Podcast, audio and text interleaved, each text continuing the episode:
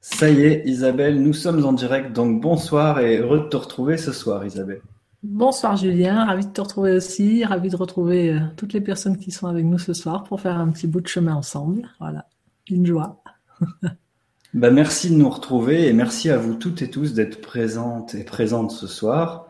Euh, donc moi c'est Julien Vanouk, donc du site fondationnouvelleterre.com et puis euh, c'est la troisième fois qu'on fait une émission ensemble, Isabelle. Donc euh, je rappelle simplement bah, que j'essaye d'en faire euh, une par semaine en ce moment quand je peux, parce que comme tu l'as vu, ça prend un petit peu de temps. Et, eh bien, je vois qu'il y a déjà plein de questions, donc merci à tous ceux qui ont un compte Gmail et qui viennent dans le direct pour poser des questions. Et puis à toutes celles et tous ceux qui cliquent plus, plus un sur les questions pour les faire monter. On a déjà commencé à les lire ensemble. Elles sont bien dans la thématique de ce soir, de se libérer des conditionnements pour mieux vivre le moment présent. Et puis aussi vous rappeler que la semaine prochaine, je recevrai Nasrin Reza, qui est aussi euh, dans le même coin que toi, Isabelle. Mm-hmm. Et donc, je vous invite à vous inscrire à ma newsletter que vous pouvez trouver en dessous de la vidéo dans l'article sur Fondation Nouvelle Terre ou de liker la page Facebook aussi Fondation Nouvelle Terre où je parle de tout ce que je propose, justement euh, aussi des choses pour se libérer des conditionnements. Donc ça tombe bien, euh, j'aurai le plaisir de vous retrouver certains d'entre vous pour les séances d'IPR bientôt et pour les ateliers de numérologie que je propose aussi. Voilà, tout ceci étant dit, Isabelle, eh ben, je te laisse euh, nous présenter le thème de ce soir. Et puis, comme d'habitude, on prendra vos questions euh, à la fin, une fois que tu nous auras parlé un peu de cette thématique. Et donc, voilà, à toi, de jouer, Isabelle. on de trouver quelque chose alors. oui se libérer des conditionnements pour euh, goûter davantage le moment présent. Vaste sujet. Hmm. J'imagine que toutes les personnes qui sont présentes ici ce soir euh, vivent dans leur quotidien un double mouvement, euh, un mouvement intérieur qui les pousse à avoir envie de s'épanouir, à avoir envie de se réaliser, à avoir envie de faire des tas de choses dans leur vie. C'est le mouvement de, l'être libre, jaillissant, qui cherche à s'exprimer en nous. Un mouvement, on pourrait dire, qui est le mouvement naturel de la vie qui nous traverse, de la vie originelle qui nous traverse. Et puis on expérimente tous chaque jour un deuxième mouvement qui semble souvent se mettre un petit peu euh, en travers de, ce mouvement initial et qui est un mouvement euh, qui freine, un mouvement qui, qui met des obstacles, un mouvement qui a peur très souvent et qui semble lui être beaucoup plus euh, relié à quelque chose de l'ordre de la survie que de l'ordre de la vie. On constate euh, que ce mouvement-là nous empêche de nous réaliser pleinement, de vivre pleinement les relations qu'on souhaite avec les autres, de réaliser les projets qu'on souhaiterait réaliser. Et l'observation que l'on peut faire aussi, c'est que ce, ce deuxième mouvement est bien souvent plus puissant que le premier, puisque les, freins demeurent. On, se retrouve comme euh, agi et on se retrouve en train de dire bien souvent c'est plus fort que moi. C'est plus fort que moi. Je, voudrais tellement, euh, je voudrais tellement arriver à chanter en public, mais c'est plus fort que moi. Dès que j'arrive, même si j'ai tout répété avant, je suis comme tétanisée. Euh, ou je voudrais vivre des relations amoureuses épanouies et voilà, je voudrais ouvrir mon cœur, mais c'est plus fort que moi. Je vois bien que j'ai peur, je suis, pétrifiée. Et dès qu'une relation devient un peu sérieuse, je, me retire. J'ai comme l'impression que quelque chose en moi sabote ça.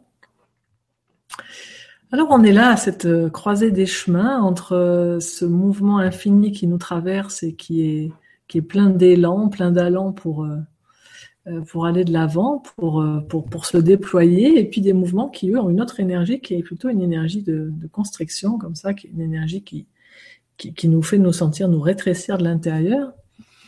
Et donc, euh, la grande question que tout être humain se pose, c'est très souvent comment, comment est-ce que je fais pour vivre pleinement le, le premier mouvement qui me traverse?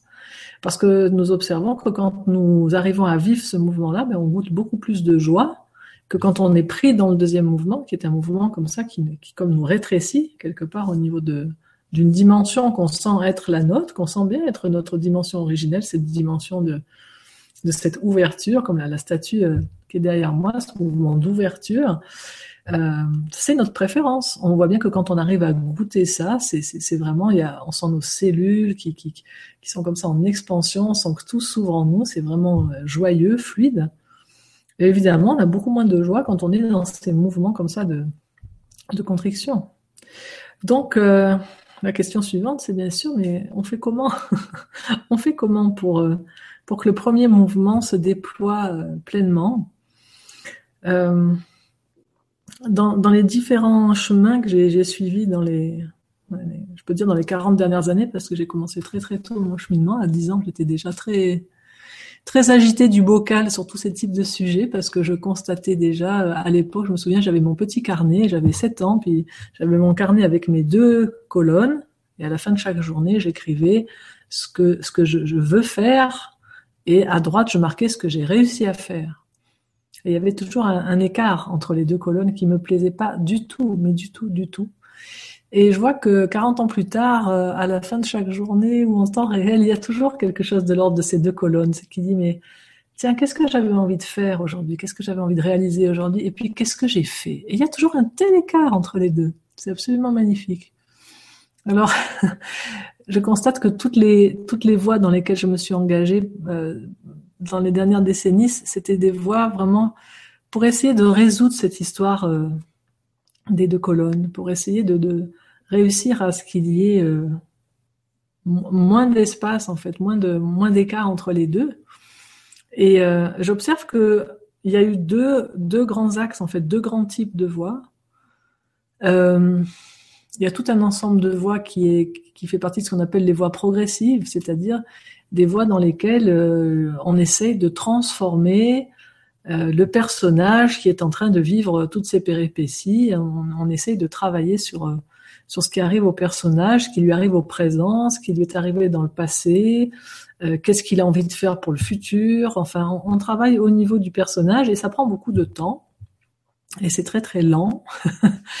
et euh, dans cette dans ces approches là, euh, on a beaucoup de pratiques, évidemment, que ce soit des pratiques physiques, énergétiques, relationnelles, spirituelles, intellectuelles, mentales.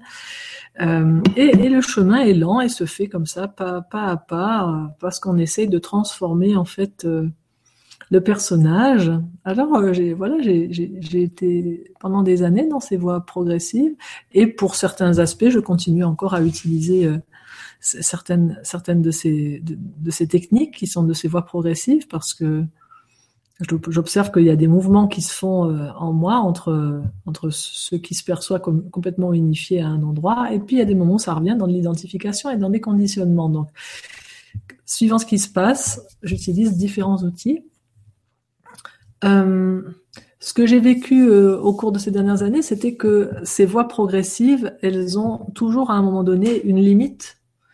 Euh, dans la tradition euh, du bouddhisme, on les appelle d'ailleurs les, les, les, pratiques préliminaires parce que euh, tout ce qui tout ce qui est comme ça progressif, qui travaille au niveau du personnage, vise une sorte d'érosion de son identification et de ses conditionnements, qui, en quelque sorte, si on considère qu'il est comme une coque très très opaque, qui lui interdit de voir euh, la réalité de son être. Alors toutes les pratiques, c'est comme si ça, ça érode progressivement l'opacité de cette euh, de cette coque de l'identification et des conditionnements. Et à un moment donné, ça devient un peu plus transparent. Et dans cette transparence, on, a comme ça des petits éclairs où on commence à percevoir un petit peu que la réalité de ce que nous sommes n'est pas un être euh, comme ça qui, qui, qui souffre autant, qui a, qui a, qui qui est autant identifié à son passé, à ce qui est arrivé à, lui dans le passé. Enfin, quelque chose commence à, se, à se libérer. Donc, on peut avoir tout un chemin comme ça pendant des années qui travaille à la fois sur le passé, euh, que ce soit alors au niveau thérapeutique, que ce soit au niveau énergétique, on peut avoir tout un chemin qui, vise à nous donner des, bonnes pratiques entre guillemets de, vie au, quotidien, des pratiques vertueuses, comme on dit dans le bouddhisme aussi, pour développer euh, au quotidien bah, une manière de fonctionner qui va éviter de recréer de la souffrance. Euh, et tout ceci, c'est très très précieux. Toutes ces pratiques sont évidemment très précieuses parce qu'elles permettent alors même que nous sommes encore identifiés au personnage, de pouvoir quand même euh, vivre un petit peu mieux en tant que ce personnage-là, qui euh, se croit mortel, qui se, qui s'identifie à ses pensées, à ses émotions, à ses sensations. Donc ça, c'est déjà très très aidant. Et puis, à un moment donné, soit on intuitionne, soit quelqu'un peut-être nous le partage, la réalité du fait que quel que soit le chemin que nous fassions dans des voies comme ça progressives, euh, qu'elle soit thérapeutique ou autre, euh, à un moment donné, on va de toute façon se retrouver toujours devant euh, la même blessure qui est la blessure originelle. On peut dire que par exemple, on a travaillé pendant 20 ans en thérapie euh, sur des blessures du passé. Alors on a guéri euh, la petite que j'étais à 4 ans, la petite que j'étais à 8 ans, enfin toutes les blessures qu'il y a pu avoir.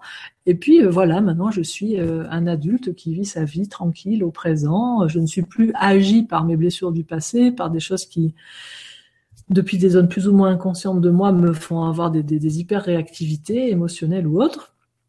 Mais je vais quand même constater que au quotidien demeure toujours une insatisfaction. Il y a toujours une insatisfaction. Il y a toujours des choses qui vont beaucoup me stimuler. Il y a toujours, il y a toujours quelque chose en moi qui sent que ça pourrait être plus plein, plus complet, plus entier. Quelque chose en moi aspire à quelque chose d'éternel, qui dure tout le temps. Enfin, on, a tout ce genre de choses qui nous traversent. Et là, on, se retrouve face à cette réalité qu'il y a une blessure originelle qui n'est pas euh, une blessure que nous avons vécue comme un petit enfant, mais qui est tout simplement l'entrée en matière, c'est le cas de le dire au sens propre du terme, le fait que la conscience qui est une choisisse à un moment donné de se matérialiser et de, et de se goûter en tant que chacun des êtres que nous sommes. Le fait que de cette dimension du tout, on se manifeste en tant qu'une partie, ça laisse en nous une sorte de blessure euh, ontologique, comme ça, une blessure originelle, euh, de la séparation du moment où nous quittons l'espace de conscience de ce tout euh, unifié qui se goûte dans sa plénitude pour arriver à un, espace de conscience où, le point de vue euh, que nous avons sur les choses est beaucoup plus réduit et réducteur bien souvent et où nous avons tout ce mécanisme interne de, de, besoins qui sont plus ou moins nourris, qui font que dès qu'on a un besoin qui n'est pas nourri, on a des émotions désagréables, etc., etc. Et que même si on pratique des processus absolument merveilleux comme la communication non violente, dont tout le monde sait à quel point c'est un processus qui est cher à mon cœur, on va observer que à un moment donné, si on pratique par exemple ce processus de la CNV dans une optique conditionnée, c'est-à-dire en, en, visant euh, comme objectif le nourrissement de mes besoins et même y compris le nourrissement des besoins des autres, mais je suis quand même toujours un moment dans une dynamique de manque, c'est-à-dire je, crois que je suis bien quand mes besoins sont, sont, sont nourris. Je, je, je n'accède pas encore à la dimension d'une d'une CNV complètement, euh, pour moi, intégrée dans la profondeur, comme j'ai pu la, la, goûter, par exemple, avec Robert Gonzalez, qui est un, de mes formateurs préférés euh, du Centre pour la communication non violente, et qui parle de goûter la plénitude des besoins, c'est-à-dire l'espace dans lequel euh, il n'y a plus, par exemple, le besoin d'amour qui est j'ai besoin de recevoir de l'amour ou j'ai besoin d'échanger de l'amour, mais c'est je me plonge directement dans ce qu'il nomme the living energy of needs, c'est-à-dire l'énergie vivante des besoins. Quand le besoin n'est plus un besoin, mais une qualité de la conscience. Quand ce n'est plus j'ai besoin d'amour, moi qui me perçois comme séparé, séparé du tout, séparé de l'autre, mais je, je vis, j'incarne la qualité de cet amour. Quand je suis immergé dans cette énergie vivifiante qu'est l'amour que nous sommes, je sors du cycle des besoins où j'ai besoin que quelque chose arrive jusqu'à moi pour cesser d'être en manque. Quand je suis dans l'énergie de l'amour, là si par exemple en cet instant on se relie tous à un, moment euh, où nous avons vraiment goûté quelque chose de, doux, de joyeux dans l'amour, que ce soit en le donnant, en le recevant, mais où nous avons senti cette énergie d'amour qui circulait. Prendre quelques, quelques secondes pour se relier vraiment concrètement. Peut-être c'est un moment dans la journée d'aujourd'hui, peut-être dans la semaine passée, peut-être dans les mois passés.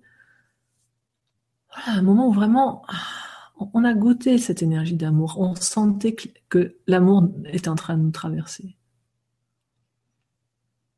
On pourrait regarder commencer dans notre corps quand, quand l'amour nous traverse, quand cette énergie d'amour nous vivifie.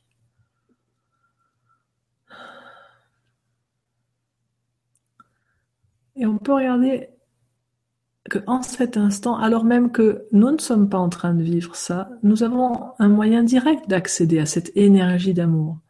Elle est toujours là. Mais nous ne tournons pas notre attention vers cette zone. Alors, comme nous tournons notre attention vers l'extérieur, vers les autres, nous attendons à un moment donné de la recevoir vers l'extérieur. Donc, dans des voies qui sont plus directes, des voies, euh, des voies d'éveil, comme on les nomme parfois, euh, qui pour moi en tout cas sont simplement des voies d'un accès direct à cette conscience-là, on, va inviter euh, l'être que nous sommes à tourner tout simplement son attention vers ce que nous cherchons à l'extérieur en regardant simplement où est-ce que ça se trouve déjà là. C'est déjà là, c'est immédiat. Dans, notre vie relationnelle, on, peut mettre beaucoup d'énergie pour euh, essayer d'obtenir l'amour de certaines personnes ou pour maintenir l'amour dans certaines relations et on va avoir l'expérience que c'est très compliqué à gérer parce que les autres sont les autres, ils n'ont pas forcément les moyens que nous avons. Ça peut ne pas être évident. Quand nous tournons notre attention vers l'amour qui nous traverse, c'est toujours là. Et ensuite, bien sûr que ça a de la joie à s'offrir et à se partager. Mais je vais vivre les choses dans une dynamique qui ne va plus être une dynamique d'être comme un, un, seau qui attend d'être rempli et souvent un seau percé qui n'a pas un fond. S'il y a des blessures du passé qui sont actives, c'est comme un trou qui est un, un seau qui, qui, a un trou en son, en son fond, donc il, ne peut pas stocker en fait ce, ce, ce qu'on lui donne, et donc c'est sans fin. Je, je, vais toujours avoir mon besoin d'amour et il n'est pas nourri, par exemple. Donc, euh, pour moi, le, j'aime beaucoup euh, ce dont parle David Sucy, mon, guide et ami spirituel de, depuis euh, une dizaine d'années, quand il parle d'une voie euh, unitive au final pour le déconditionnement, c'est-à-dire, et c'est ce qu'il propose, une voie unitive, c'est une voie qui propose à la fois euh, certaines pratiques issues des, des, voies progressives qui permettent de continuer quand même à, à voilà à s'occuper au quotidien de, de, des choses qui nous préoccupent, et puis euh, de prendre euh, ensuite le, meilleur quelque part de la voie directe dans ce retournement de l'être vers l'espace où il n'y aura pas de manque, où il n'y aura plus de, de cette sensation permanente que je serai heureux à crédit, je serai heureux après, je serai heureux quand il se sera passé cela. Non, le bonheur c'est maintenant ou, ou c'est jamais. Si, si en cet instant je ne peux pas tourner mon attention dans l'immédiateté de l'instant vers ce qui est toujours là, qui est toujours paisible, tranquille, joyeux, je vais aller ensuite dans le monde, je vais aller vers les autres depuis une énergie de manque. Et là, ça va toujours être tragique. Quand nous allons vers les autres depuis une énergie de manque, les autres, c'est pas du tout sexy pour eux. Parce qu'on n'arrive pas avec le produit que nous cherchons. Hein. Gandhi disait, be the change you want to see. Soyez le changement que vous voulez être. Euh, il y a quelque chose pour moi d'encore plus direct quelque part qui serait tout simplement soyez ce que vous cherchez. Vous cherchez de l'amour, soyez l'amour. Bon, Jésus l'a évidemment dit il y a bien longtemps hein, en disant donnez et vous recevrez. Que vous donniez parce que vous avez de la joie à donner, ou que vous donniez parce que vous voulez recevoir, dans tous les cas, c'est donner. Seulement, comment est-ce que je peux donner quelque chose que je ne goûte pas? Si j'ai l'impression de manquer d'amour, si je me dis que j'en ai jamais reçu et que c'est pas je me dis, c'est la, réalité. Hein. Je veux dire, moi j'accompagne des, êtres depuis plus d'une vingtaine d'années. Euh, c'est le cas pour certaines personnes qui ont eu une, enfance très douloureuse et puis une vie très difficile ensuite. Et, ils n'ont pas reçu quelque part la, semence d'amour, la nourriture d'amour du plan humain. Ils l'ont pas reçu des autres. Donc bien évidemment, ces personnes-là me disent mais comment vous voulez que je donne quelque chose que moi je n'ai pas reçu? Alors on l'a pas reçu de l'extérieur, ça c'est vrai. On l'a pas reçu des autres humains, c'est vrai. Mais la, vérité aussi, c'est que c'est ce que nous sommes et qu'il y a un endroit où quand nous nous tournons tout simplement de tout notre être vers ce qui est en train si nous, par exemple, en ce moment, vous, ou vous êtes en train de me regarder, ou si vous n'avez pas de, de, votre écran allumé, vous m'entendez, quoi qu'il en soit, ceux qui, en cet instant, entend mes mots, ceux qui regardent en cet, instant. Soit vous pouvez tourner votre attention en ce moment vers l'écran ou vers ce que vous entendez, soit vous pouvez tourner votre attention vers ce qui est en train de m'entendre, ce qui est en train de me voir. Si pour un instant vous tournez votre attention vers ce qui est en train de m'entendre, vers ce qui est en train de me voir, vous pouvez observer est-ce est-ce qu'il manque quelque chose à ce qui est en train de me voir? Est-ce qu'il manque en cet instant quelque chose à ceux qui est en train de m'entendre? Si vous regardez quelle est la qualité de ce qui perçoit, peut-être que émerge à ce moment-là en vous quelque chose comme ça qui est euh, une sensation ou une émotion ou une pensée. Peut-être émerge quelque chose qui dit ah mais mais moi mais oui mais bien sûr qu'il manque quelque chose. Ça fait quatre jours que j'attends que cette personne me réponde, elle me répond toujours pas. Euh, je suis complètement frustrée et agacée. Bien sûr qu'il me manque quelque chose. Il me manque la réponse de cette personne. Ok. Alors à ce moment-là, je vous invite maintenant à continuer à tourner votre attention et tourner votre attention vers ce qui perçoit la pensée qui dit il me manque quelque chose. Ce qui perçoit simultanément l'émotion. Il y a simultanément une pensée qui dit euh, cette personne m'a pas répondu et il y a simultanément un sentiment qui vous traverse, sentiment de déception, de frustration ou d'agacement. Mais observez que il y a effectivement cette pensée et cette émotion, mais vous êtes ceux qui est en train de les percevoir. Alors, continuez tranquillement à tourner votre attention vers ceux qui perçoivent ça. Et que peut-être pendant que vous êtes en train de, de goûter, que vous percevez à la fois cette pensée, cette émotion, peut-être arrive encore une autre pensée, peut-être une autre, mais continuez à chaque fois à faire ce, petit mouvement comme ça de côté pour juste que ça ne vienne pas se coller à vous. Parce qu'à la seconde où ça fait ça, je suis agacé et je suis fâché. Hein? Donc, il y a un moment où nous découvrons que on peut travailler pour essayer de transformer les objets. Hein, ça, c'est dans les voies progressives. On essaie de transformer les objets sensoriels, les objets émotionnels, les objets mentaux. Et c'est magnifique parce qu'on on acquiert déjà une certaine dextérité. Ça évite d'avoir des objets euh, ces objets-là, ces objets sensoriels, émotionnels et mentaux, ça évite qu'ils deviennent complètement figés, qu'on puisse plus les bouger. Et surtout quand ils sont dans des endroits où c'est pas pratique pour voir ou pour entendre, ça, permet d'avoir une certaine euh, fluidité, une certaine souplesse intérieure. C'est une sorte de yoga de l'être hein, qu'on va pratiquer quand on fait ça. Donc ça permet déjà, par cet assouplissement de l'être, on va pouvoir à un moment donné commencer à avoir la danse du vivant, c'est-à-dire je, joue à observer, à goûter tout ce qui me traverse, mais sans que je me prenne pour ça. Et on va observer que la souffrance arrive toujours au même moment. La souffrance, elle arrive au moment où je ne me décolle pas d'une sensation, d'une émotion ou d'une pensée. Et si cette pensée est agréable, si cette émotion est, agréable, c'est pas si grave qu'on soit identifié. Si je suis en train de passer un bon moment avec des amis, on est au cinéma, on mange une glace, on est à la plage, peu importe ce qu'on est en train de faire. S'identifier à nos émotions, nos sensations et nos pensées quand c'est agréable, c'est le cas de le dire, il n'y a pas de mal. Ça ne fait pas mal. Mais le problème, c'est que si je ne m'exerce pas à danser comme ça pour me différencier de mes sensations, de mes émotions et de mes pensées quand elles sont agréables, je ne vais pas du tout avoir la capacité de pouvoir m'en différencier quand ce sont des sensations, des pensées ou des émotions désagréables. Donc c'est pour ça que euh, on peut des fois se dire bon, bon, on peut se laisser vivre, ma vie va plutôt bien. Euh, pour ma part, moi j'avais réalisé, je me souviens il y a ouais, un peu moins de dix ans, j'avais réalisé que à ce moment-là, j'étais vraiment heureuse dans ma vie. J'étais très très heureuse. Et ce jour-là, j'avais rendez-vous avec David justement, et je me disais mais qu'est-ce que je vais pouvoir lui dire aujourd'hui? Tout va bien. C'était en plus c'était le printemps, il faisait beau.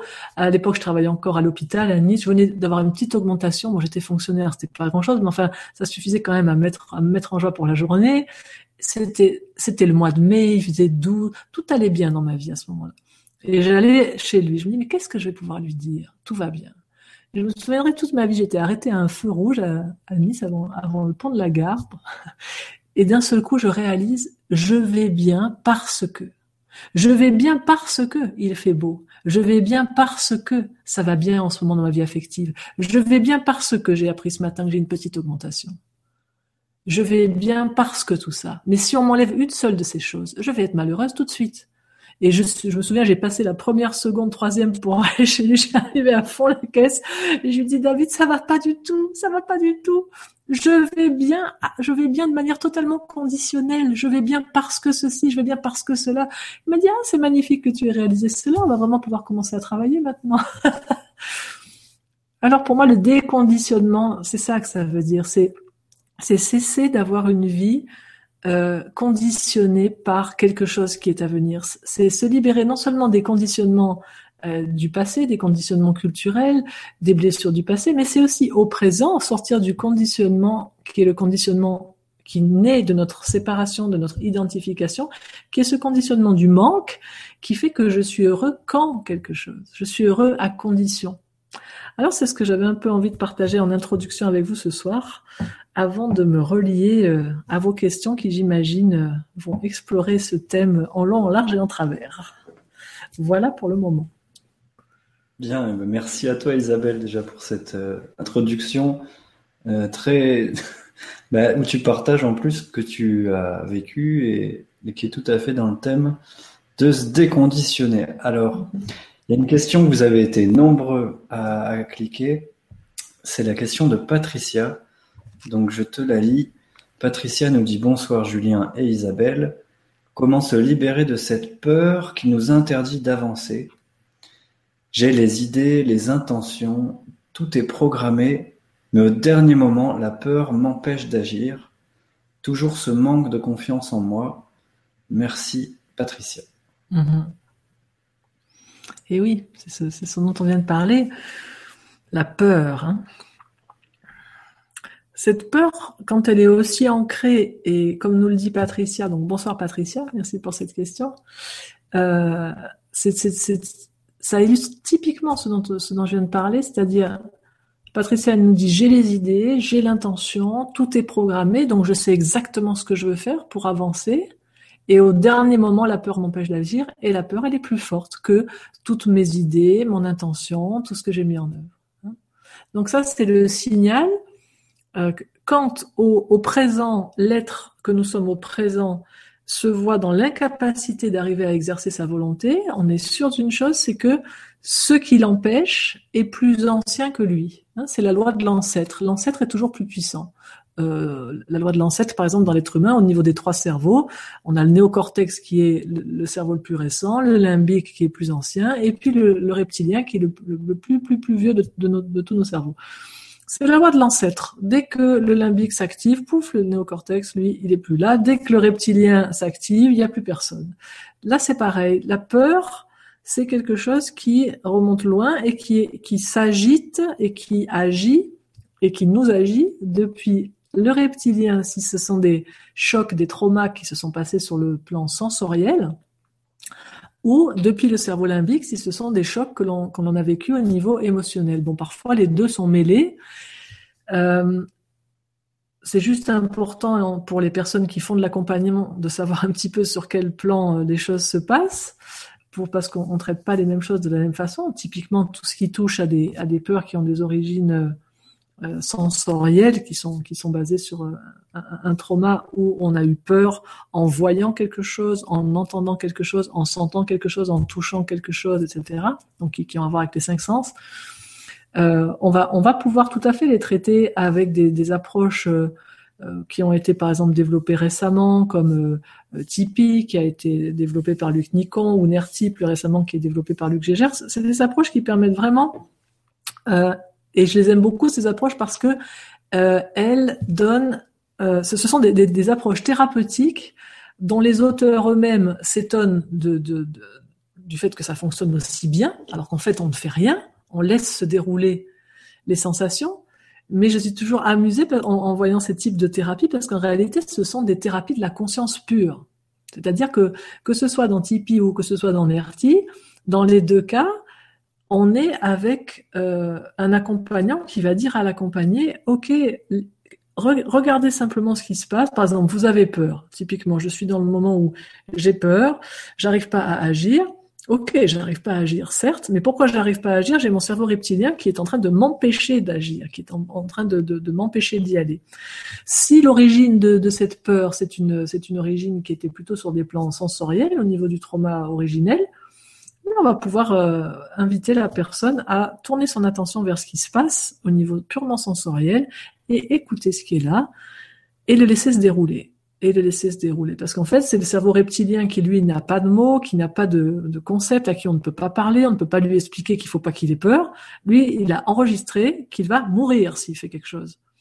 Donc la seule chose qui peut faire que le reptilien se détende, c'est qu'on lui fasse revivre la situation sensoriellement et qu'il découvre qu'il ne meurt pas. Et donc, quand à l'arrivée, il découvre qu'il n'en meurt pas, il enlève son, son, son, marqueur habituel qui nous paralyse, qui, qui nous fait un freeze, hein, comme on dit dans les trois modes du cerveau reptilien. Il y a l'attaque, la fuite ou la prostration.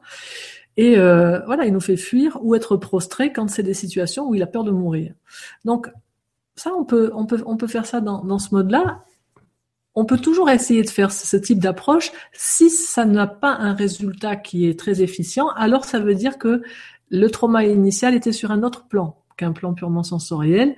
Euh, il s'est peut-être passé, là je vois que euh, Patricia nous parle de manque de confiance. Alors là, je peux imaginer que s'il y a un manque de confiance, ça a plus à voir avec une zone émotionnelle et avec une zone relationnelle. Pourquoi je manque de confiance en moi? Eh bien parce que quand j'étais petite, ou même avant la naissance, hein, ça peut être à n'importe quel moment, j'ai vécu quelque chose qui a atteint une des qualités originelles de la conscience, qui est d'être absolument euh, tranquille et, et, confiant en soi, évidemment. Comment la vie elle-même pourrait ne pas avoir confiance en elle-même Donc, euh, quand nous naissons, euh, il y, a, y, a, quelque chose des qualités originelles de la vie qui, qui sont en nous. Mais je, je, je, fais un petit rewind sur ce que je viens de dire, je reviens un petit peu en arrière, c'est faux ce que je viens de dire. Quand nous naissons, c'est déjà, il y a déjà 80% des blessures qui sont déjà avant la naissance, pendant la gestation. Donc la plupart des, des bébés que nous sommes qui, qui, naissent, on est déjà complètement traumatisés. On a déjà vécu des trucs pas possibles pendant la gestation. Et donc, il y a des manques de confiance qui viennent de là. Donc là, on a un repère simplement qui est que plus nos peurs sont intenses, plus on sait que très souvent ça a à voir avec quelque chose qui remonte à très loin. Moins on a la main en fait au présent, plus l'ancêtre est âgé. Hein, on pourrait le dire en, ces termes. Et donc ben là on va on va aller se, on va pouvoir se faire accompagner avec d'autres approches que ce soit bon moi j'ai modélisé quelque chose qui s'appelle les MAI à partir de l'IFS, de la myosthésie, du focusing. L'IFS travaille aussi sur les blessures du passé, la myosthésie travaille aussi sur les blessures du passé. Euh, je cite toujours ces approches, c'est mes approches préférées. Pourquoi? Parce que elles, ce sont des approches qui ont un très très grand respect euh, du fait que il n'y a aucune erreur en fait. Euh, ce sont des approches qui respectent tous les aspects de l'être que l'on rencontre. C'est des approches dans lesquelles on ne va jamais se dire qu'il y a une résistance quelque part ou que l'inconscient fait des siennes avec une mauvaise intention. Non, ces trois approches, la myosthésie, l'IFS, l'EMAI, ces trois approches dans lesquelles on va à la rencontre de tout ce qui se passe dans l'être avec la certitude que chaque part qui agit, y compris les parts protectrices, les parts qui nous empêchent d'agir, on sait qu'elles le font à partir d'une intention magnifique. Elles veulent nous préserver. Simplement, elles n'ont pas actualisé que nous ne sommes plus la petite fille de 4 ans qui avait besoin qu'on la préserve de cette manière-là. Mais on va vers, vers tous les aspects de l'être avec beaucoup de tendresse avec beaucoup de bienveillance. Et donc, c'est vraiment des approches qui sont pour moi profondément euh, non violentes, qui sont vraiment euh, unifiantes. Et je trouve toujours assez tragique les, les, les approches thérapeutiques qui antagonisent en fait les différents aspects de l'être et qui aboutissent à, à, pour la personne accompagnée à se retrouver elle-même, ça renforce sa dualité intérieure. Donc voilà, pour euh, finir de répondre à Patricia, eh bien, euh, quand on a ce type de peur qui empêche d'agir au présent avec cette force-là, ben on a le signal que euh, on peut aller se faire accompagner. Et donc, je suis, je suis, voilà, je suis heureuse de pouvoir citer davantage d'approches que, que celles que, que, je propose, parce que euh, comme bon nombre de personnes qui regardent mes vidéos ont pu s'en rendre compte, le nombre de praticiens en MAI est malheureusement limité actuellement. Donc, j'ai plusieurs cursus de formation en route mais on n'est pas du tout euh, à, l'endroit ni au moment où on a assez de praticiens pour que toutes les personnes qui ont conscience qu'elles ont des blessures du passé, quelle que soit leur origine, peuvent se faire accompagner. Donc je me suis dit, tiens, à la première occasion, et c'est le cas ce soir, donc avec cette Vibra conférence, je dis je, je, vais repartager le fait qu'il y a, d'autres approches, euh, comme la myosthésie, comme l'IFS, qui permettent de travailler sur, sur les blessures du passé euh, au niveau relationnel et émotionnel. Et puis euh, pour des, des, choses qui sont voilà plus plus directes comme des peurs, des angoisses, mais qui nous bloquent complètement au présent, eh bien il y a des approches comme Tipeee, comme, comme Nerti. Et là il y a beaucoup beaucoup de praticiens partout euh, en France et ailleurs. Hein, donc ça ça donne plus de plus de pistes pour pouvoir aller, aller, se libérer de, de, de, toutes ces choses qui nous empêchent de d'avancer de la manière dont nous aimerions avancer. Hein. Voilà, Patricia. Merci pour cette question. Et merci à toi, Isabelle, pour la réponse. Alors, Ce qui est intéressant, c'est que ça permet de rebondir sur la deuxième question, si tu veux, où justement, tu as parlé d'accompagnement et, c'est ce que tu fais, toi, dans les, les, stages et les formations, les conférences. Il y a justement une question, tu as commencé à y répondre avant la question de, qui enchaîne sur cet accompagnement. Il y a Aja qui, parmi les thérapies que tu as citées, qui demande s'il y a quelque part une liste de ces thérapies. Non, je l'ai pas faite. Euh, je l'ai pas faite sur euh, sur mes sites, mais euh, je vais le faire, je me le note. Regarde, je prends un stylo, tu vois, et je me le note effectivement de de, de le spécifier, hein, de parler des sur sur mon site principal des différentes approches euh, et et bien sûr, dans l'accompagnement individuel, j'ai pas parlé parce que pour moi, c'est tellement le cœur de tout ce que je fais que j'ai pas parlé de la communication non violente. Mais voilà, il y a des praticiens en accompagnement individuel par la communication non violente. Il y a des formateurs certifiés aussi en CNV qui font des accompagnements individuels avec la CNV et dans lequel on, peut aussi accompagner sur des choses qui viennent du passé. Hein. Donc, euh, pour moi, évidemment, bah, vu que mon approche elle est euh, unifiante, bah, je privilégie euh, les thérapies que je vois œuvrer euh, dans le sens de l'unification euh, de l'être. Si j'en ai omis certaines, j'en suis désolée. C'est pas forcément parce que euh, elles, ne, me plaisent pas, c'est juste parce que j'y pense peut-être pas. mais par exemple, juste là, il me passe par l'esprit toutes les thérapies énergétiques comme le FT, le MDR, toutes ces choses-là. Ça fonctionne très très bien. Ça fonctionne très très bien. la PNL, plein de choses fonctionnent. Simplement, j'ai une préférence pour les thérapies qui relationnent. Voilà. Donc j'essaye juste.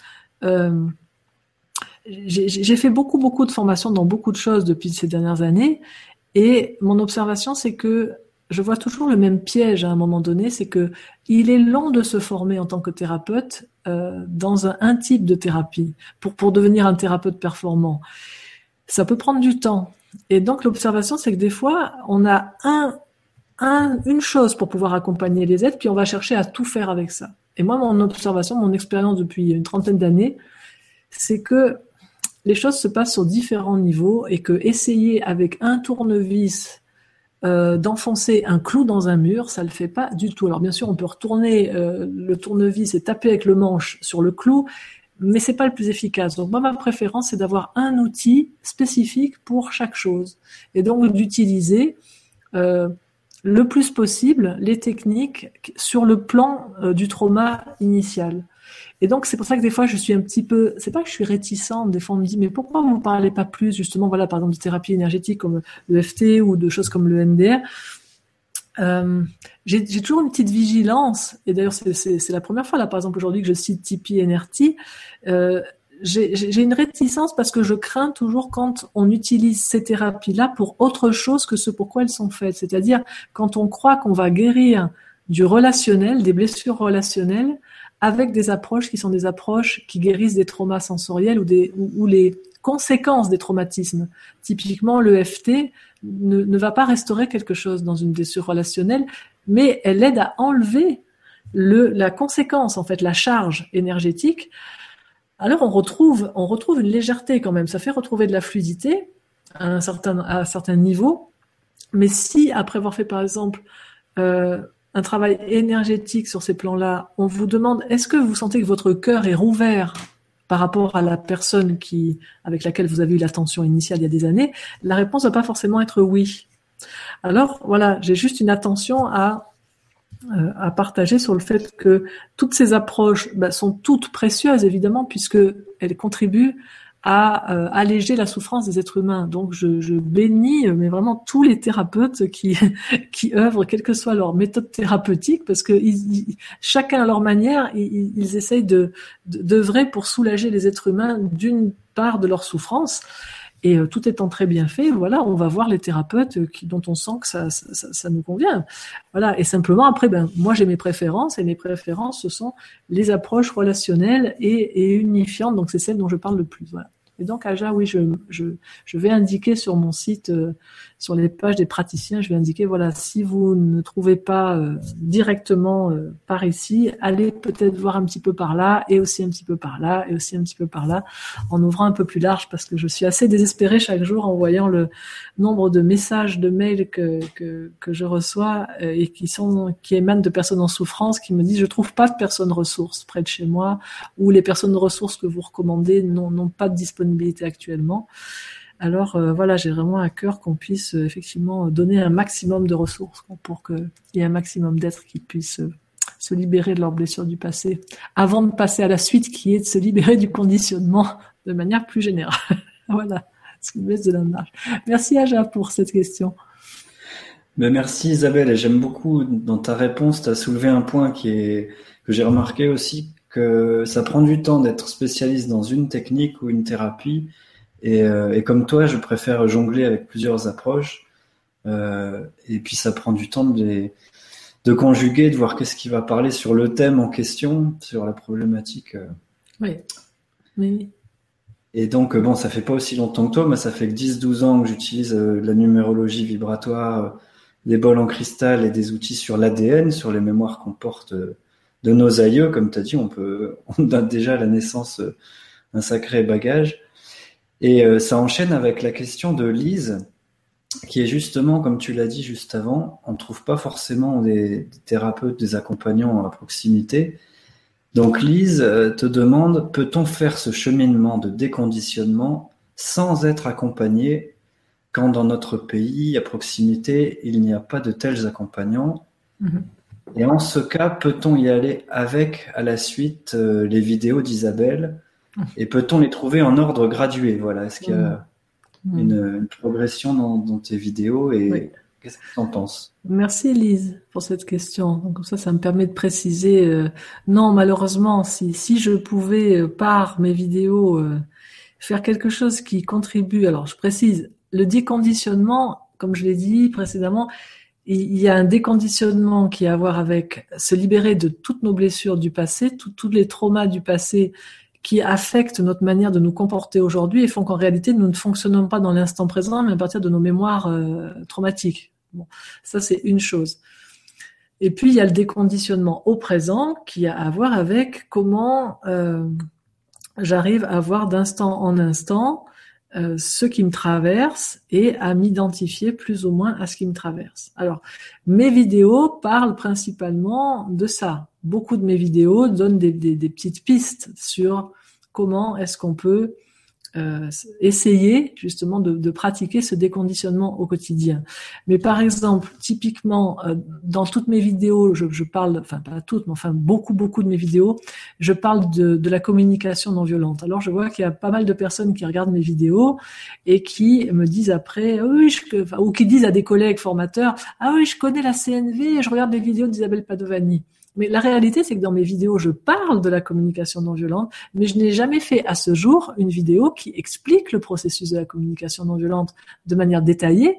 Et donc, euh, ma, chère amie et collègue Véronique Gaspard euh, me disait récemment, elle me dit, ouais, ça leur fait un choc hein, après quand ils arrivent en stage et qu'ils entrent dans le processus et qu'ils disent, oh là là, c'est ah ouais, alors oh ah ouais, c'est pas euh, on claque des doigts et non, ben non, c'est vraiment un processus qui vraiment transforme de l'intérieur, qui, qui permet de déconditionner. Mais s'il est simple entre guillemets euh, dans sa présentation, il n'est pas du tout facile. Je veux dire moi, chaque jour, je, je, je suis là encore à remettre sans foi euh, sur le métier mon ouvrage parce que je constate que mon intention en cet instant précis, par exemple, ben, elle est toujours d'essayer à un moment donné peut-être de de convaincre quelqu'un de quelque chose parce que ça m'embête qu'il croit ce qu'il pense, parce que quand il pense ce qu'il pense, il fait pas ce que je veux. Vous voyez, ce genre de truc, hein, très, très quotidien.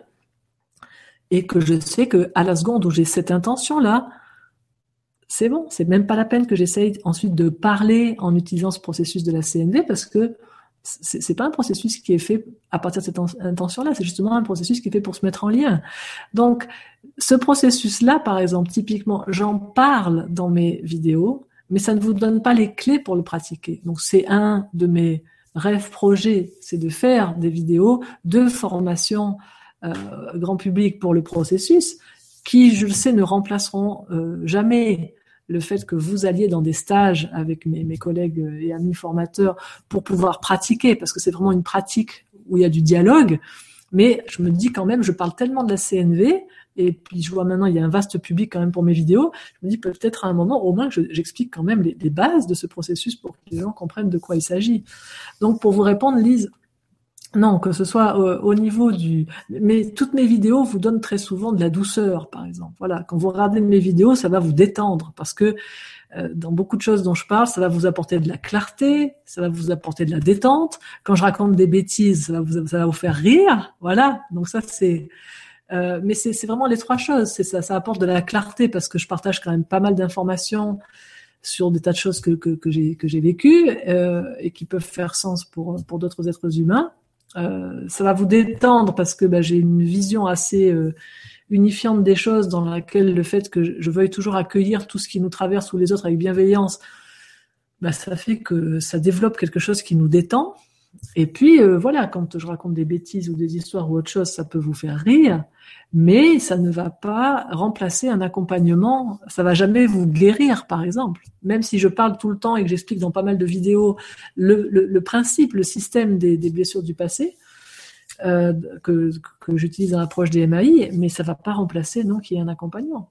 Alors vous dites euh, dans votre pays ou à proximité, il y a peut-être pas des accompagnants, mais bon nombre d'accompagnants accompagnent par Skype, donc ça, ça réduit euh, considérablement les distances. Alors sur, sur, la liste qui est sur mon site des, des personnes ressources que je recommande, euh, ben, il y a les coordonnées de celles et ceux qui accompagnent par Skype.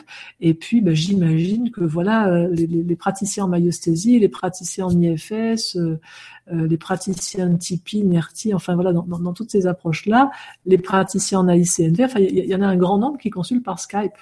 Alors on me dit souvent, oui, mais euh, Skype c'est pas pareil. Bon, ben, on est d'accord, les amis. Hein. Être là ce soir avec un écran entre nous, c'est pas pareil que quand on est en live, euh, comme je vais être à Bruxelles la semaine prochaine, on va se faire des câlins, se serrer dans les bras. On est en direct, c'est pas pareil. Bon, certes, mais mon observation, c'est que c'est mieux que rien du tout.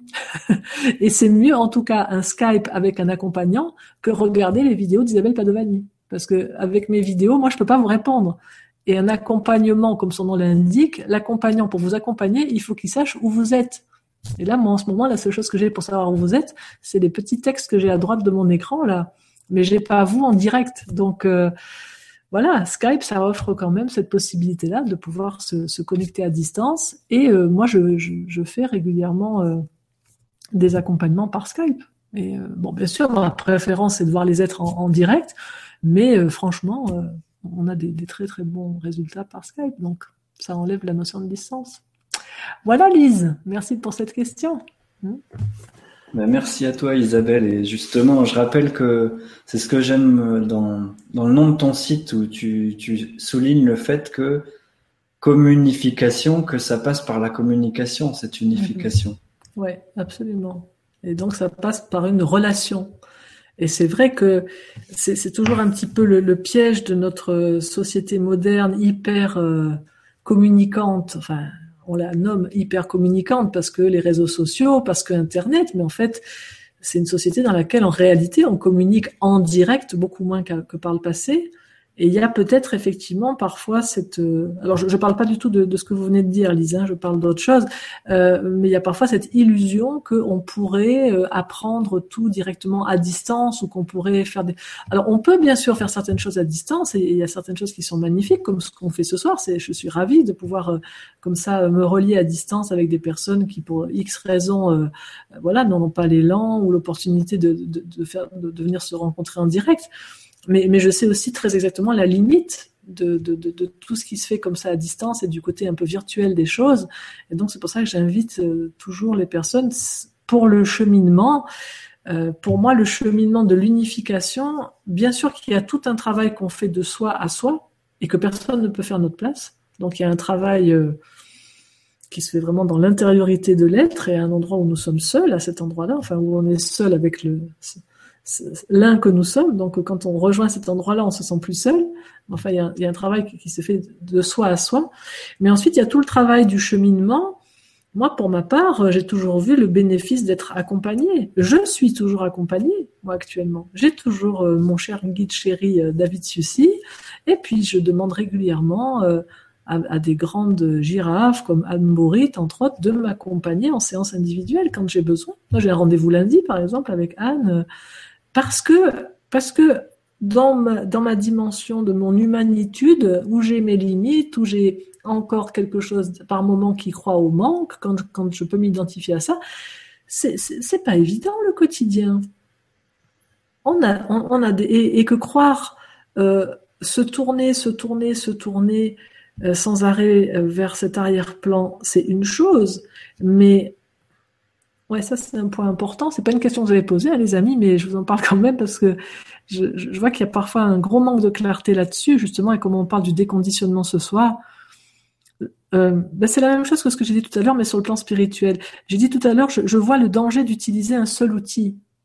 Et je vois que pour bon nombre de personnes qui sont dans une voie, par exemple, spirituelle, il peut y avoir cette, cette tentation du tout, de vouloir faire que ça. Et du coup, de, de, rejeter un petit peu quand même euh, la limite ou de l'oublier. Et donc, je, sais que quand je parle de moi, ça donne toujours beaucoup de détente aux gens parce qu'ils se disent oh bah si même elle elle le fait, alors euh, on a le droit de le faire aussi, tu vois entre guillemets. Souvent les personnes me disent ça. Alors moi j'aimerais vraiment vous dire ça, les amis, c'est que moi j'ai pris conscience récemment que parce que justement j'ai une capacité à franchement être euh,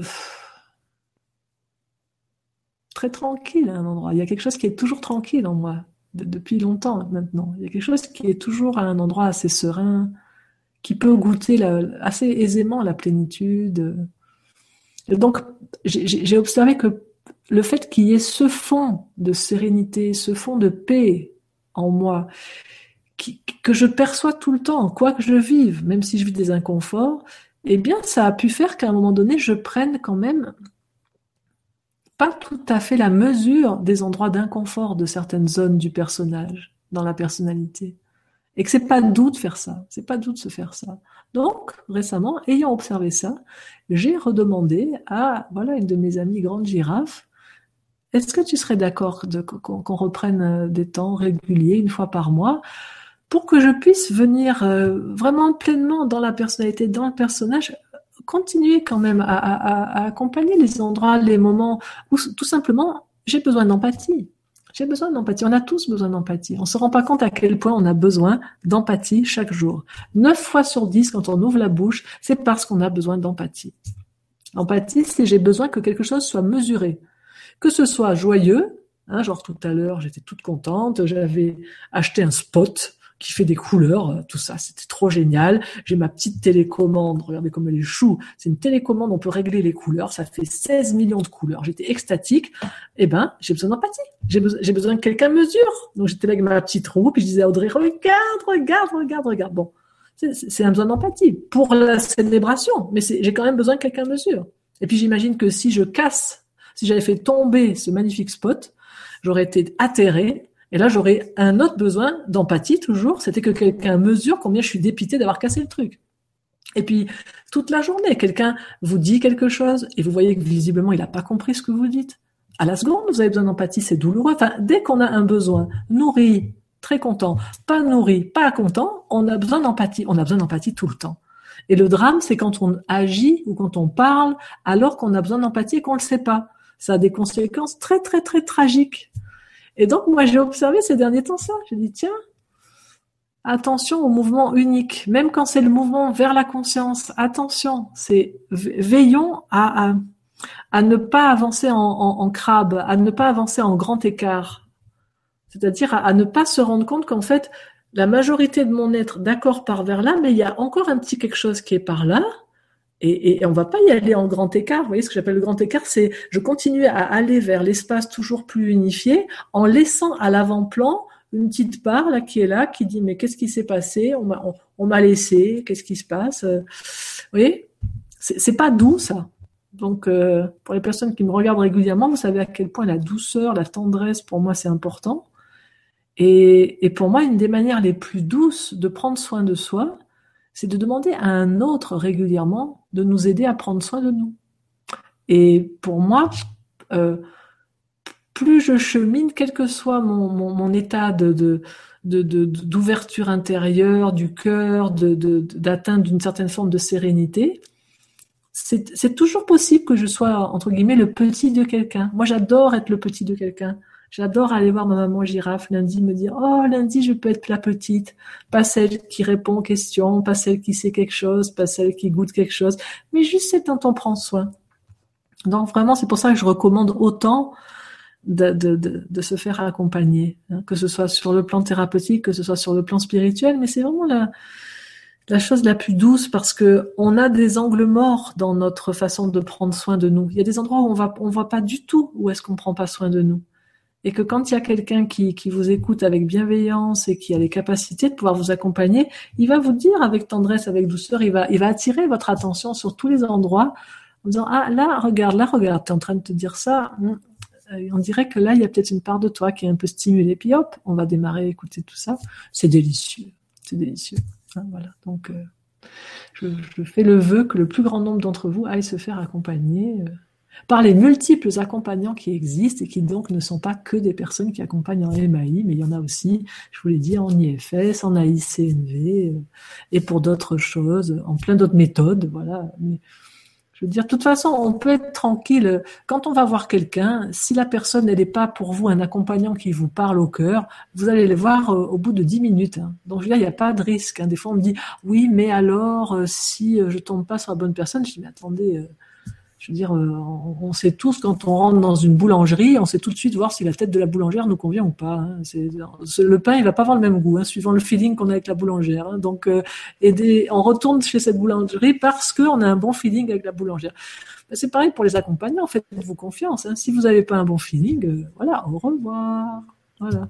Vous allez pour qu'on prenne soin de vous à un moment. Bon, pas pour vous déposer avec le poids d'un âne mort en mettant toute la charge et la responsabilité sur, euh, sur le thérapeute, hein, qu'on soit clair. Parce qu'il n'est pas là pour être votre sauveur, il est là pour être votre accompagnant, c'est-à-dire pour accompagner votre mouvement. Hein, donc, on est en mouvement et on a quelqu'un qui nous tient la main pour faire que ce, ce, ce, chemin que nous faisons, nous, soit le plus doux et le plus fructueux possible. Donc je précise ça parce que des fois j'ai des accompagnants qui me disent oui, la dernière fois tu as dit dans une vidéo euh, laissez-vous aller quand vous allez chez l'accompagnant, c'est à lui de prendre soin de vous. Alors après les gens ils arrivent et puis se répondent comme ça en travers en disant voilà, moi je ne fais rien et vous faites tout. bon, les, thérapies dont je viens de parler, c'est pas des accompagnants où euh, on peut faire ça. On, a besoin quand même que l'accompagné il fasse son, bout de chemin. On, est là pour euh, pour l'aider à le faire. Hein, donc voilà les chéris sur ce thème et merci beaucoup Lise pour cette question qui m'a donc visiblement inspirée. Merci Lise. es toujours inspirée Isabelle de toute façon, mais là particulièrement. Et moi je tiens à te remercier de ton humilité parce que c'est vrai que dans le coaching, l'accompagnement, euh, les gens qui donnent des stages, des conférences, des séminaires, euh, c'est une sacrée humilité de reconnaître que oui, euh, je fais, je suis accompagné moi-même et que c'est indissociable l'un de l'autre en fait. On peut pas mm. accompagner soi-même si on n'est pas dans ce processus. Oui, mais oui. Moi, je sais pas si c'est de l'humilité. Pour moi, c'est du réalisme, mais j'observe que quand on n'a plus de grands, euh, c'est risqué je, vois des, je vois des tas de choses de personnes qui n'ont. Quand, je, quand je demande aux personnes de leur entourage, c'est qui sont grands hein, Il en a pas ou il en a plus. Ah, d'accord, je comprends. c'est quand, quand, on ne peut plus se voir, quand on ne voit plus, parce que demander, faire appel à quelqu'un d'autre que soi, pour que ce soit quand je vais voir David régulièrement, euh, lui demander son regard. Je, je, demande toujours la même chose, je demande un rétroviseur. Tu vois, c'est pour ça pour moi, voilà pour le dire en d'autres termes, c'est pas c'est pas que je veux pas prendre ce que tu dis hein, du tout, mais c'est juste parce que je veux vraiment qu'il y ait de la clarté pour les auditeurs. Euh, est-ce que nous trouvons que c'est humble quand nous regardons dans le rétroviseur dans notre voiture? Tu comprends? Non, c'est un signe de lucidité. Nous savons qu'il y a un endroit où nous ne voyons pas et nous savons que ça peut être très très très dangereux de pas voir cet endroit-là qui s'appelle un angle mort. Donc c'est de la c'est de la lucidité pour moi. C'est c'est pas de l'humilité. C'est la lucidité. C'est je sais qu'il y a un endroit où je ne me vois pas. Et je sais que, quel que soit, je, sais qu'un être humain incarné, de par sa nature incarnée, euh, il a un angle mort. Donc, euh, je sais pas, peut-être qu'un jour je, je, serai avec une conscience qui s'ouvre de telle manière que je peux voir à 360 degrés. c'est pas le Felsen, c'est pas c'est pas la sensation corporelle que j'ai de ça. J'ai pas demandé à David comment il perçoit ça lui, de l'endroit où il est, qui est vraiment tellement ouvert de partout. Mais en tout cas, moi, je fais avec ma perception. Et moi, ma perception, c'est que je sens bien qu'il y a des endroits que je vois pas, et je veux pas avoir d'accident, tu vois. Donc, je demande à des rétroviseurs. Donc, et, et c'est comme en voiture, c'est comme en voiture. J'ai le rétroviseur en haut là, tu vois le grand là pour voir euh, sur le plus large, c'est David. Et puis après j'ai mes rétroviseurs de côté pour voir certaines choses. Et donc ça c'est Anne d'un côté, j'ai Nana Michael de l'autre. En tout j'ai trois rétroviseurs et comme ça euh, je, me sens et je n'évite quand même pas des accidents. Je voudrais quand même encore dire aux auditeurs, et c'est toujours là, de, là c'est du réalisme, c'est toujours pas de l'humilité, c'est du réalisme. C'est le constat quotidiennement, bien que j'ai trois rétroviseurs. Je me fais des petits accidents et on fait des constats à l'amiable en utilisant le processus de la communication non violente. et puis ensuite, on regarde comment on peut éviter le prochain accident. Et puis on, on avance comme ça gentiment. Détendu, par contre. C'est juste ça qui change pour moi avec le temps, c'est qu'il y a de la détente. merci Julien. Ben, merci pour ces métaphores. Et je voulais aussi euh, souligner que tu as dit une chose qui me plaît beaucoup sur euh, bah, tout ce qui se propose aujourd'hui avec Internet et le fait qu'il n'y a rien de plus puissant et d'aidant qu'une relation de cœur à cœur et d'âme à âme, mm. au-delà de toutes les choses collectives qui peuvent être proposées. Oui. Que ce soit en présence ou par le biais d'Internet. Oui. Oui, c'est euh, vraiment, j'aime bien le terme d'accompagnement individuel.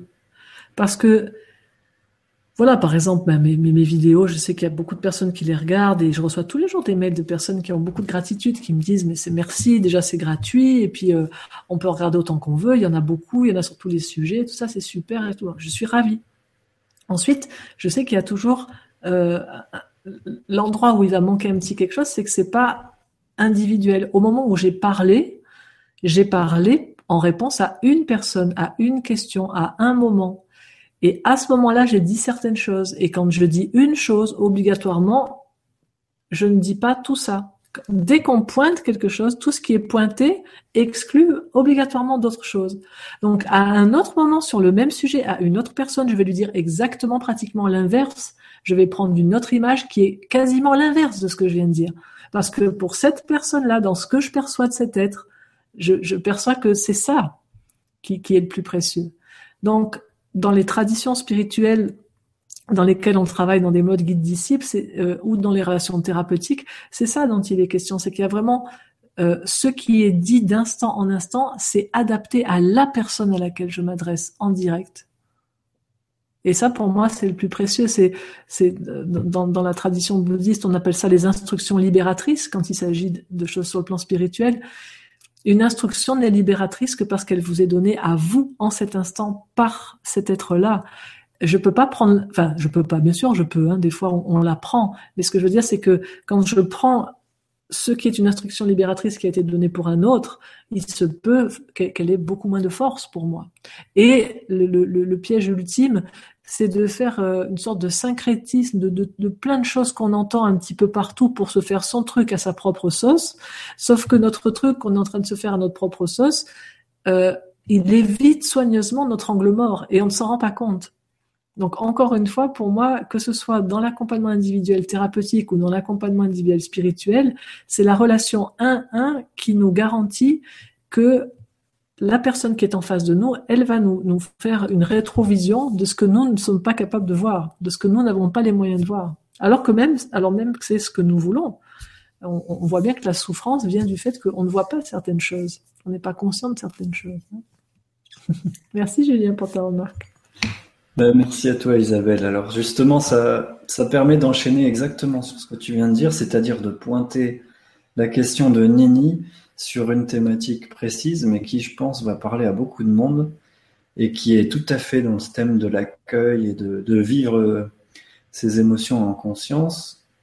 Alors Nini, tu nous dis, lorsque je ressens de la tristesse, mhm. j'ai une part en moi qui m'empêche de la vivre et se met en colère, m'empêchant d'accueillir cette tristesse.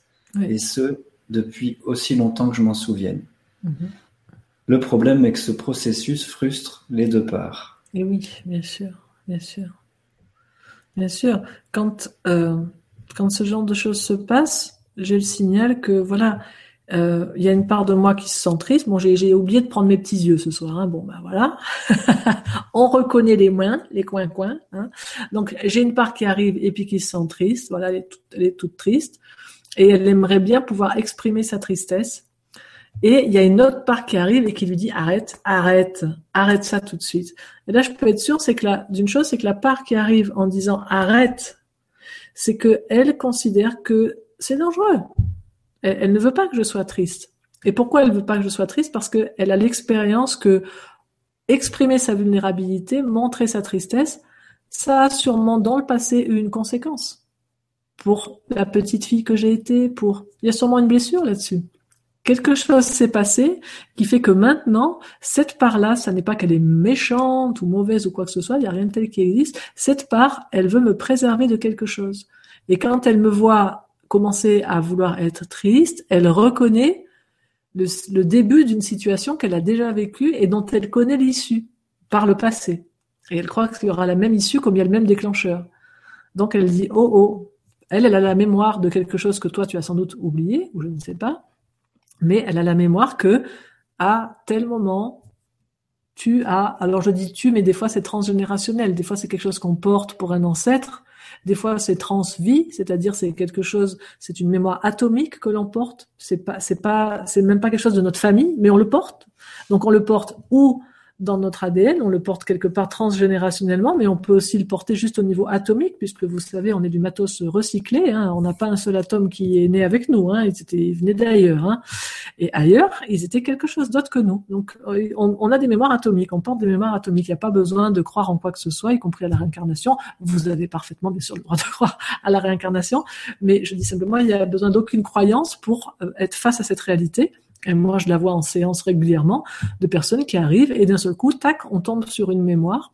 C'est pas une mémoire de la personne depuis sa naissance, c'est pas une mémoire de quelqu'un de sa lignée familiale. C'est, on sait pas qui, on sait pas quand, peu importe. On, accompagne euh, l'être que l'on trouve. Des fois, on a quelques images, quelques trucs, mais en tout cas, on porte une mémoire. Et la seconde où il y a une part protectrice qui vit le début d'une scène du passé dont elle a vécu une fin tragique, elle cherche à empêcher que cette scène se continue. Et donc si le début de la scène, si le déclencheur, c'est quand tu exprimes ta tristesse, quand tu accueilles, puisque là tu dis, elle m'empêche d'accueillir cette tristesse, donc quand tu accueilles cette tristesse et quand tu la laisses s'exprimer, elle a vécu qui, qui, a eu une conséquence tragique. Donc elle t'empêche parce qu'elle t'aime. C'est tragique, hein c'est par amour que cette part fait ça. Sauf qu'évidemment, cette part, elle n'a mais aucune euh, idée que toi tu existes aujourd'hui et que celle qui existe aujourd'hui, elle a les moyens d'accueillir sa tristesse sans qu'il y ait la même conséquence que par le passé. Ces parts-là, elles ont une temporalité différente, elles sont bloquées dans le temps. Et je lisais récemment un article dans une revue de neurosciences. Je suis toujours fascinée de voir que la science, peu à peu, arrive toujours à démontrer euh, ce que les certains types de thérapies euh, plus relationnelles savent depuis longtemps, mais cet article parlait de ça, du fait qu'au niveau du cerveau, quand il y a eu des traumas émotionnels, certaines zones sont carrément isolées des autres zones.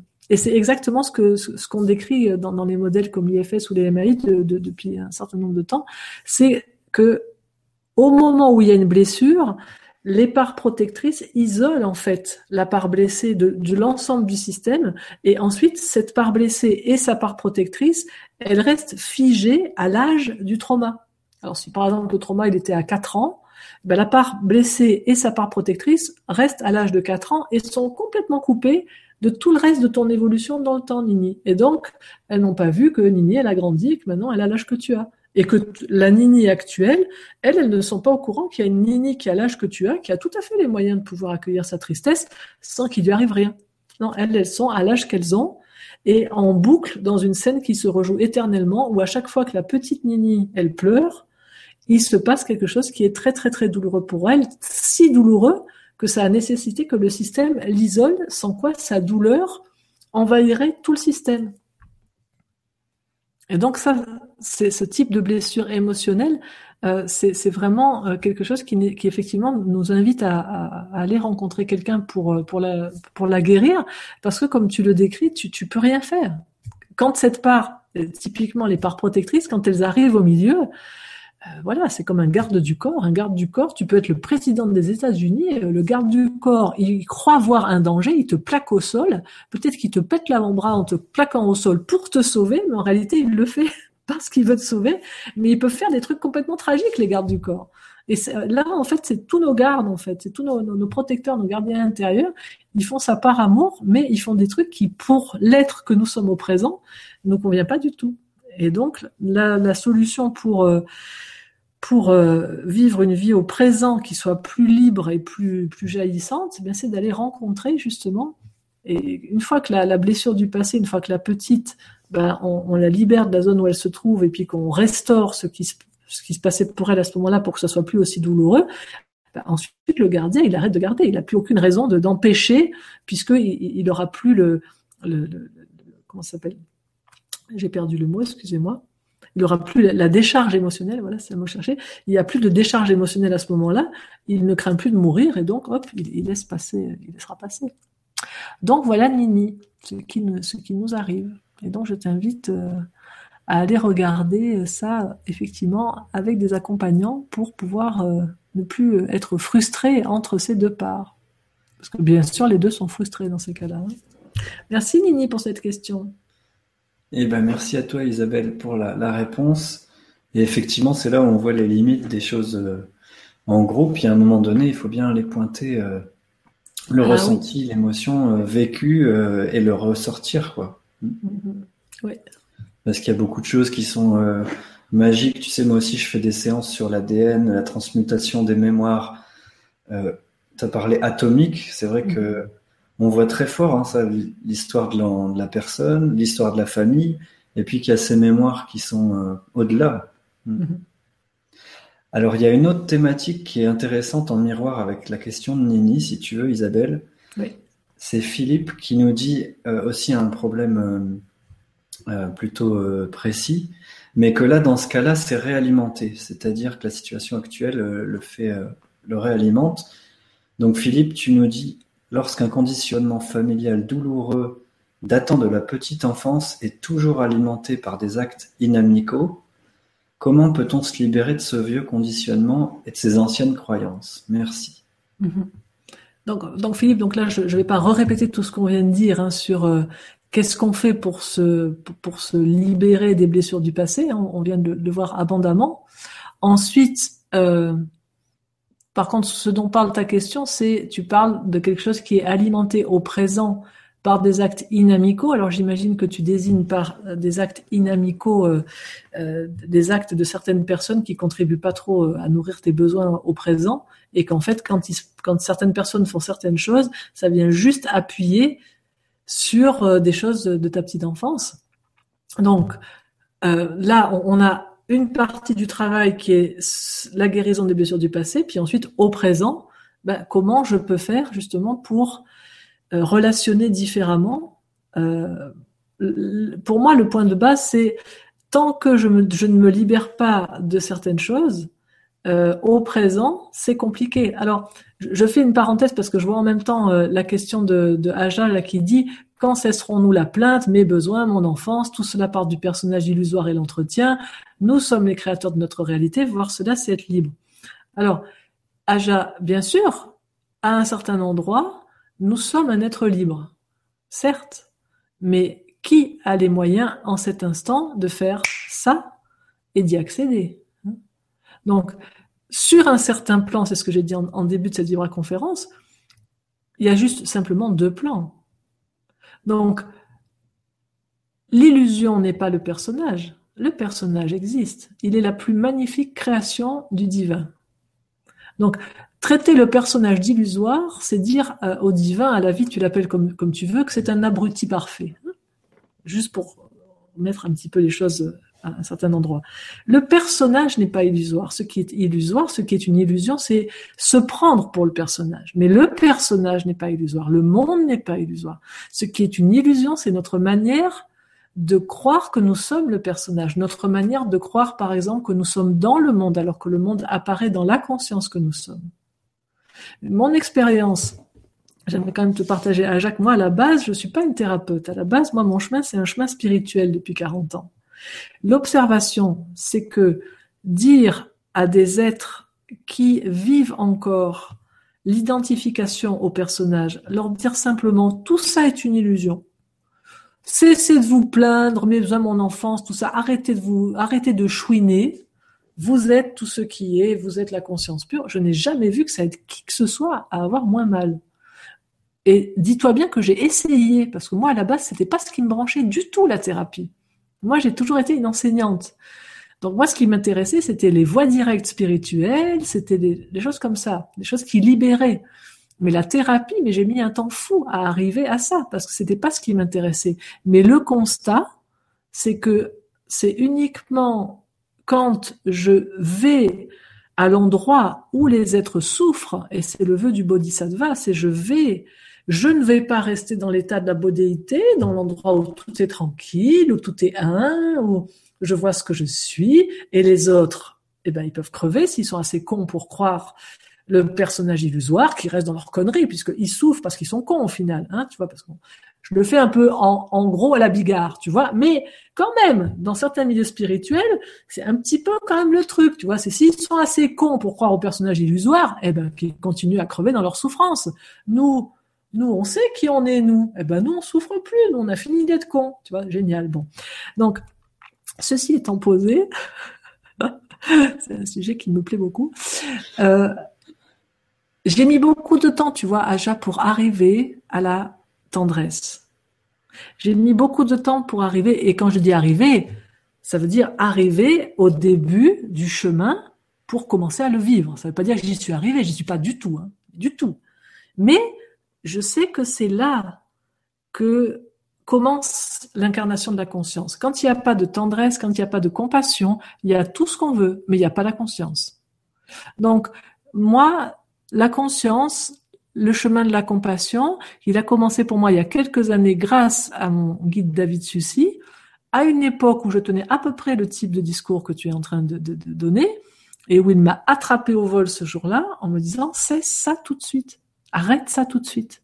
Tu es en train de dire, euh, ils ont qu'à arrêter d'avoir mal. D'abord, ils disent ah je suis blessé, je saigne, c'est du ketchup. C'est ridicule. Il faut qu'ils arrêtent de prendre leur ketchup pour du sang. Personne n'est jamais mort d'une hémorragie de ketchup. Il dit c'est ce que tu es en train de me dire. Je dis ben oui, ils sont complètement ridicules. Si ils voyaient suffisamment, ils verraient que c'est du ketchup, que c'est une illusion, que c'est pas du sang, et ils arrêteraient d'avoir mal. Donc il faut les libérer de l'illusion. Il m'a dit non. Il m'a dit c'est pas ça que tu vas faire parce que ça, ça n'est pas de la compassion. Et ça n'est pas l'incarnation de la conscience, parce que la seule, la seule manifestation réelle de la conscience, c'est la pure compassion. Je dis, ben alors on fait quoi? Il me dit, ce qu'on fait, et désolé pour les auditeurs qui ont déjà entendu cette anecdote, mais ça m'a tellement marqué, hein, que évidemment je la radote parce que ça a été juste un shift dans ma vie entre croire que la conscience est je ne sais quoi et découvrir son incarnation qui est la compassion. Il m'a dit non, c'est pas ça qu'on fait. Ce qu'on fait, c'est on fait très soigneusement, on éponge, on dit oh là là, oh là là, ça saigne beaucoup, oh ça doit faire très très mal. On se met en empathie. Oh ça doit faire très très mal. Oui. Et puis on éponge le ketchup en disant oh là là, ça saigne beaucoup. Oui. Et on éponge tout. Et quand on dit maintenant je vais te mettre un joli pansement, voilà, on met le joli pansement. Maintenant on dit oh voilà, là maintenant tu risques plus de mourir. La personne se calme et on vérifie avec elle encore pendant quelques heures que tout va bien pour elle. Et puis peut-être le lendemain, le sur le lendemain, à un moment où elle est complètement calme, on lui dit, tu sais, au fait, j'ai fait une analyse de sang hier. J'ai trouvé un truc vachement bizarre. Ça t'intéresse de savoir? Ah oui, quoi? Mais dit, écoute, plutôt que de t'expliquer parce que ce serait scientifique, mais je t'invite juste, regarde, trempe, trempe juste un doigt et, goûte. Je sais pas quel goût. Tu trouves pas que ça a un petit goût de ketchup? Peut-être.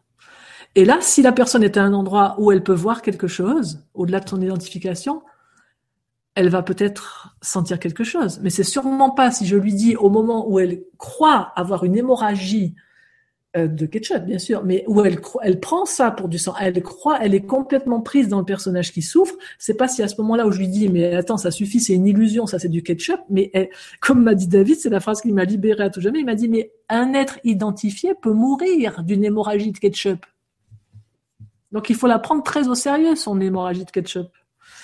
Merci David. Voilà. Donc mon chéri ou ma chérie Aja, je ne sais pas. Et peut-être que ça ne te plaît pas du tout que je t'appelle mon chéri ou ma chérie. Quelqu'un m'a dit une fois, ah, cessez d'infantiliser les gens en les appelant mon chéri ou ma chérie. J'aimerais vous dire, c'est pas pour vous infantiliser, c'est juste de l'amour qui me sort par la bouche. Et je suis désolée si ça prend une forme qui, pour certains, n'est pas ce qui nourrit vos besoins de respect et d'une de, certaine distance relationnelle. Mais c'est ce qui me vient parce que je, je me sens proche. Voilà. Donc, cher Aja, voilà ce que j'avais envie de te partager par rapport à ça. On peut pas dire à un être qui a mal, cesse ta plainte. Ça, par contre, si on se place sur un plan spirituel, je t'invite à tourner ton attention vers qu'est-ce qui en toi est stimulé par ça. Hein. Parce que moi, j'ai trouvé à l'époque, il y avait une part de moi qui en avait marre d'entendre les plaintes des gens. Et la part de moi, justement, qui en avait marre d'entendre la plainte des gens, c'est la part chez qui ça venait taper à un endroit qui euh, avait mal dans son cœur à un endroit et était partagé parce qu'à un endroit, ça aurait voulu ouvrir mon cœur et à un autre endroit, ça voulait pas que mon cœur s'ouvre. Et que le fait que les gens se plaignent toujours à cet endroit-là, ça venait taper sur l'endroit où mon cœur était fermé. Donc, des petits retournements à faire hein, par moment. Hmm. Et donc, du coup, j'ai fait la parenthèse sur Aja et du coup, j'ai plus la question d'avant qui était au présent. Hein. Donc, je, je, finis de répondre à la question d'avant qui était euh, comment, je fais avec les stimuli au présent? Donc là, moi, au présent, c'est là où j'utilise les deux approches. À la fois l'approche de la communication non violente pour ben, traduire ce qui se passe, pour voir, OK, pour ne pas me dire cet être est inamical, mais pour traduire et me dire, OK, il vient de faire une action qui nourrit pas certains de mes besoins. Et puis, je vais essayer de, de, lui dire que ça me fait un peu mal au cœur quand il agit comme ça, parce que c'est pas le rêve que j'ai dans la relation avec lui. Et puis, on va essayer de dialoguer. Ça, c'est ce qu'on peut faire quand on travaille vers l'avant. Et autrement, ben, je peux regarder euh, autant que je peux. Euh, mais c'est là où on va voir tout de suite nos limites. Dans mon expérience, c'est que c'est c'est très rare d'arriver en situation réelle quand l'autre me stimule à tourner mon attention vers ce qui est en train de percevoir en temps réel les sensations, les émotions et, euh, et les pensées. C'est pour ça que pour moi, je garde toujours de manière précieuse ce processus de la communication non violente. Mon observation, c'est que tout le chemin, toute la voie directe des retournements de conscience, euh, c'est pas évident de la faire en temps réel quand nous sommes vraiment très très très stimulés émotionnellement parce que ça envahit le champ de notre conscience à ce moment-là. Alors je ne dis pas que ce n'est pas faisable, c'est quelque chose que je, pratique, mais je dis simplement que pour des personnes qui ne sont pas très habituées à faire ça, c'est pas forcément réaliste en temps réel, et que donc commencer déjà par des processus comme la communication non violente, qui, génèrent un déconditionnement énorme quand on le pratique quotidiennement, parce que imaginez, imaginez une journée où à aucun moment vous n'allez valider un jugement. Et je précise ce que j'appelle un jugement, c'est euh, le verbe être suivi d'un adjectif pour moi ou pour les autres. Tu es gentille, c'est un jugement. Tu es méchante, c'est un jugement. Tu es intelligente, c'est un jugement. Tu es bête, c'est un jugement. Je suis magnifique, c'est un jugement. Je suis moche, c'est un jugement. Donc, verbe être suivi d'un adjectif, qu'il soit positif ou négatif, c'est un jugement. Dès que je dis ce qu'est quelque chose, c'est un jugement. C'est un jugement moral. Hein? Donc, la communication non violente, elle nous, aide à sortir de ce conditionnement à porter des jugements moraux sur les choses, des jugements bien, mal, juste, faux, pour revenir à des jugements évaluateurs. C'est quoi la différence entre un jugement moral et un jugement évaluateur? Dans un jugement moral, j'ai une référence externe absolue, c'est-à-dire quelque chose. C'est comme si je crois que dans l'univers, il y a un livre quelque part où il est écrit ce qui est bien ou ce qui est mal. Alors on va dire, ben non, c'est pas vrai, je crois pas en ça. Mais si, parce qu'à la seconde où vous dites c'est bien, non, mais ça c'est mal ce qu'il a fait. Mais comment vous le savez que c'est mal? Il y a une référence quelque part là, au-dessus de notre tête, à un moment de notre vie. On a appris ou compris, ou Dieu sait où, mais on a notre livre de référence et on remet plus ça en question. C'est mal de faire ça. Tu ne devrais pas le faire. C'est très mal. Ah, mais ça, c'est bien de faire ça. Oh, mais tu as très bien fait, mon chéri. Ça vient du grand livre. Hein?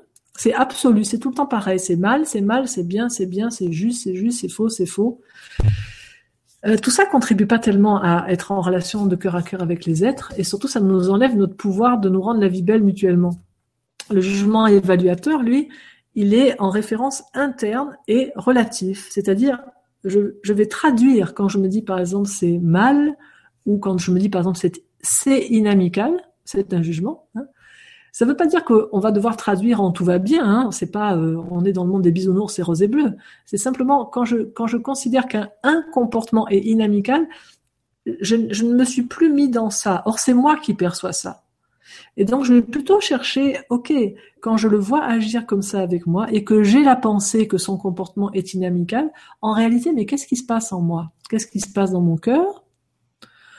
Mais je vois que je me sens triste et déçue Ok, ça c'est mes sentiments, ils m'appartiennent. Et maintenant, je sais que ces sentiments, la cause de ces sentiments, c'est pas le fait qu'ils viennent dire ou faire ce qu'ils viennent dire ou faire, c'est j'ai un besoin qui est pas nourri.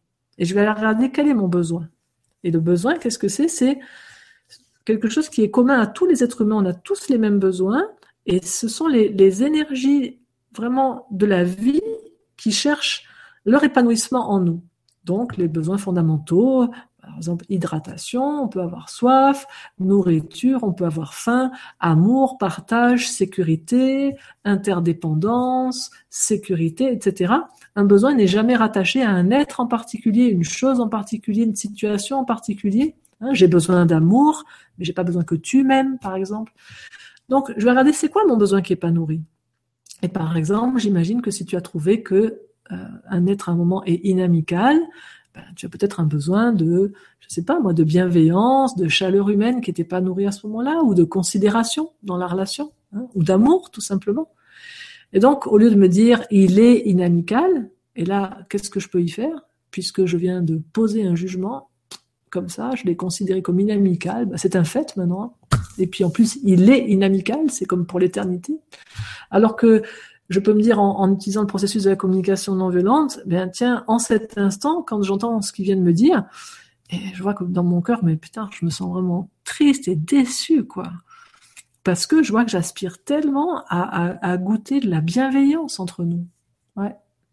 Et là, maintenant, à partir de là, quand je vois que mon besoin, c'est un besoin de bienveillance, je regarde, mais qu'est-ce qui pourrait contribuer à ce que ça, ça se vive davantage entre nous? Et là, je vais soit exprimer à l'autre ce qui se passe en moi en lui disant voilà, non, pas en lui disant mais tu vas un peu arrêter euh, de faire tes conneries là et d'être inamical, mais en lui disant écoute, j'aimerais te dire, je tiens à notre relation et ça me fait mal au cœur juste là. Je vois que j'ai mon cœur qui, qui, qui, est en train de s'attrister parce que parce que quand j'entends ce que tu viens de dire, j'ai vraiment quelque chose qui qui est pas nourri pour moi côté bienveillance entre nous et j'aimerais savoir qu'est-ce qui fait que tu fais ça par exemple juste là. Ça c'est si je suis en expression authentique. Ou alors, je peux euh, tenter, ce qui est souvent préférable, de, me mettre en empathie avec lui, d'essayer d'entendre. Qu'est-ce qui fait qu'il fait ce qu'il est en train de faire Parce que lui, quand il fait ce qui nourrit pas mon besoin, il est en train de nourrir un de ses besoins. Et comme je dis souvent, ventre affamé d'empathie n'a pas d'oreille. Donc si je commence à lui parler de moi alors que lui, il a besoin d'empathie, il va pas entendre ce que je lui dis. Et ça, ça donne nos fameuses discussions de sourds qu'on appelle des disputes.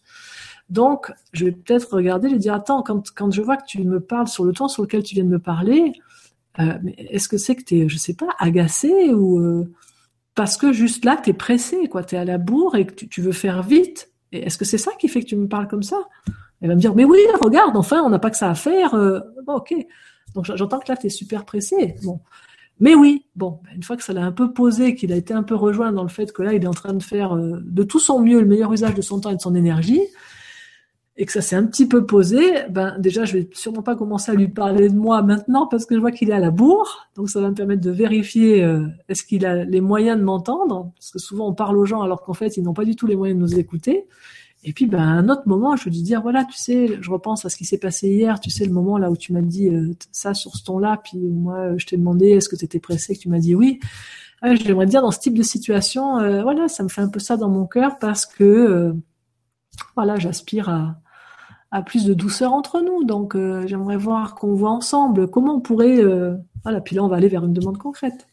Alors ça, c'est ce qui nous permet, pour moi, ce processus de la communication non violente, il est vraiment euh, précieux parce qu'il me permet de, revenir justement à moi au lieu d'être hors de moi, comme on dit. Hein, quand on est en colère, on dit qu'on est hors de soi il me permet de revenir à moi et de sortir de ce monde des jugements, des jugements moraux, qui, qui, est le plus grand conditionnement de l'humanité. Je veux dire, la, plupart des guerres actuelles, que ce soit qu'elles aient des connotations religieuses ou pas, mais tout ce qui est idéologique, C'est ce dont parle Marshall Rosenberg quand il dit le, monde entier euh, a tendance à vouloir jouer à un jeu qui s'appelle qui a tort, qui a raison. Et ce jeu a des conséquences tragiques pour tout le monde.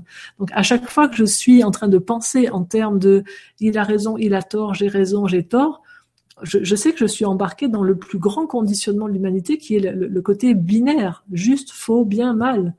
Et là, ben, il y a ce processus magnifique de la communication non violente qui, pour moi, au quotidien, est mon outil, mais quotidien, quotidien, quotidien. Quotidien. En plus de, voilà, moi, dans une journée, des fois, on me dit, ah oui, euh, mais alors, vous parlez, euh, je sais plus ce que, ce que j'avais dit dans une vidéo récemment, mais quelqu'un m'a écrit en me disant, oui, mais alors, euh, ça semble compliqué, vous dites que c'est long, que ça prend du temps, alors que ça peut être immédiat, on peut accéder à notre réalité originelle de manière immédiate. Certes, mais est-ce qu'on y arrive de façon durable? Moi, je suis très réaliste. Je peux me tourner à volonté vers l'espace que je suis, je peux me tourner euh, vers ça, et oui, c'est paisible, et ça n'empêche pas qu'à certains moments, je suis stimulée par ce que disent les autres. Et que quand je suis stimulée avec ce que me disent les autres, le plus court moyen que je connaisse pour revenir vers cet espace que je suis, c'est de traduire les pensées au lieu simplement de faire ça avec les pensées. Bien sûr, c'est une manière. Si vous arrivez en temps réel, voyez, par exemple, en utilisant The Work de Byron Katie, vous avez une pensée qui arrive, paf, vous l'investiguez. Est-ce que c'est vrai? Est-ce que c'est vraiment vrai? Comment je me sens quand j'ai cette pensée? Comment je me sentirais si j'avais pas cette pensée? Retournement de cette pensée. Ok, si vous avez les moyens mais bien sûr, qu'on soit clair, je ne suis jamais en train de dire n'utilisez pas les processus les plus directs. Je les utilise, mais je suis simplement réaliste. Encore une fois, je vous dis, moi, ça fait plus de 30 ans que j'accompagne des gens. Je vois simplement ce qui marche et ce qui marche pas pour la majorité des êtres. Bien sûr, nous sommes tous la conscience une en train de se goûter. Voilà. Mais c'est pas parce que c'est un fait que nous sommes cela qu'il nous est aisé d'accéder à la réalité que nous sommes cela. Donc moi, je suis juste réaliste avec qu'est-ce qu'on peut proposer de manière concrète aux êtres humains qui n'ont pas cette conscience-là et dont certains en plus ne sont absolument pas intéressés par une approche spirituelle. Donc pour moi, c'est en ça que la, communication non violente est très précieuse, c'est qu'elle donne un outil de conditionnement majeur euh, d'une manière qui est accessible sans avoir une étiquette de spiritualité dessus. Alors même que c'est un processus profondément spirituel, mais elle est accessible à tous et Marshall l'a voulu sous cette forme-là pour que ce soit accessible au plus grand nombre et pas seulement aux personnes euh, qui ont des velléités de retour à leur nature originelle. voilà pour ces deux questions que j'ai prises euh, un petit peu en même temps. Hein. Oui, bah merci en plus d'avoir improvisé Isabelle pour euh, Philippe et puis pour Aja. Et puis maintenant, si tu veux, je vais te poser une question un peu légère avant une question plus grave pour démystifier un peu, parce que je t'ai dit tout à l'heure que tu avais un t-shirt violet magnifique et qu'il y a beaucoup de naïveté, d'émotionnel et tout ça dans les milieux spirituels, entre guillemets. Et il y a Nathalie, voilà, vous avez tous si nombreux à relever la remarque de Nathalie, qui dit que tu as comme un halo rose derrière toi. C'est un spot c'est un spot, ce n'est pas mon aura, les amis. Hein voilà, c'est ma, ma copine euh, Anna Sandrea du sommet de la conscience qui s'y connaît bien en vidéo. Puis elle la dernière fois, elle m'a dit, tu sais, quand on fait des vidéos puis que tu as un fond blanc, ça peut faire un peu à plat, quoi. Ça peut faire un peu en 2D l'image. Donc elle m'a recommandé, elle m'a dit, si tu mets un spot derrière toi qui envoie vers le fond blanc, alors ça, ça, ça donne de la profondeur du champ. Et donc, c'est pour ça que je vous ai dit tout à l'heure le spot. C'était vrai, je me suis acheté ce spot magnifique cet après-midi avec ma télécommande et je peux changer les couleurs si je veux. Mais tout à l'heure, j'ai essayé de voir laquelle faisait le mieux ressortir, puis c'était le rose qui est ressorti. Donc, euh, voilà. Mais après, oui, le rose, c'est aussi les couleurs de l'amour. Voilà. Donc, on est très content que j'ai un halo rose, mais c'est pas moi qui le fais. Hein. bon, on peut quand même sentir ton, Bisous, Nathalie. ton aura d'amour. Mais voilà, c'était pour démystifier un peu ton, éclairage. Euh, Mais oui, tu penses, ça se saurait. voilà, encore une fois, pour revenir. Bisous Nathalie avec le petit cœur qui sort de la tasse. Nathalie Cup. Eh oui, c'est une cup d'amour, Nathalie, c'est ça. Grand bisou d'amour. avec oui, un avatar super. On dirait une fleur qui sort de la tasse, c'est un petit cœur. C'est un petit cœur.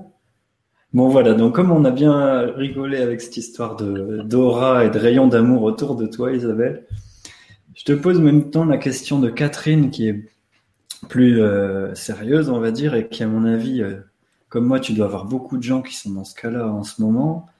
Euh, je vous poserai qu'une question comment vouloir avoir envie de vivre tout simplement? Hmm. Je vous remercie par avance pour cette conférence qui, j'espère, m'apportera une clé ou un déclic. C'est Catherine qui demande ça. Bonsoir Catherine.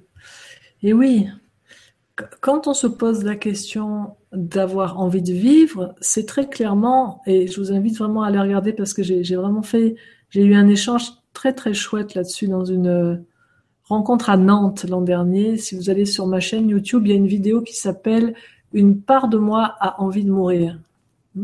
Donc si si je n'arrive pas bien à avoir envie de vivre, c'est qu'il y a une part de moi qui a envie de mourir. En réalité, euh, rien ne veut mourir. Aucun être ne veut mourir. Quand, quand nous voulons mourir ou quand nous, nous ne voulons pas vivre, c'est simplement que il y a quelque chose en nous qui ne goûte pas, qui n'arrive pas à accéder à la joie que c'est d'être en vie. Donc, on ne peut pas, cette part-là de nous, c'est une part très très ancienne. C'est très très loin. C'est très très, c'est des parts très très très très très jeunes. Très souvent avant la naissance. Hein. C'est une part qui, en fait, au moment où la conscience unifiée, indifférenciée, a, un premier élan originel de venir se manifester en tant qu'un être et de se différencier de son unité, il y a des blessures terribles qui commencent à partir de ce moment-là, dans, la séparation, et qui vont se continuer jusque dans la gestation et jusqu'à la naissance. Il y a, plein de, oui que l'on donne, que, l'être se donne à lui-même pour aller s'incarner, mais certains de ces oui, nous n'en sommes pas conscients, nous n'en gardons pas mémoire, et donc on reste avec. Il y a des moments où il y a des chocs dans cette séparation, quand, la conscience, elle, n'a pas de choc, mais ce qui est en train de s'incarner, qui est en train d'avoir, au fur et à mesure de sa densification, une conscience qui se vit comme coupée du tout, comme coupée de la complétude, comme coupée de la joie absolue. Cette part de nous, elle, elle n'a pas envie de vivre. elle, ne veut pas vivre. Elle ne veut pas être en vie sous cette forme. Elle n'est pas d'accord.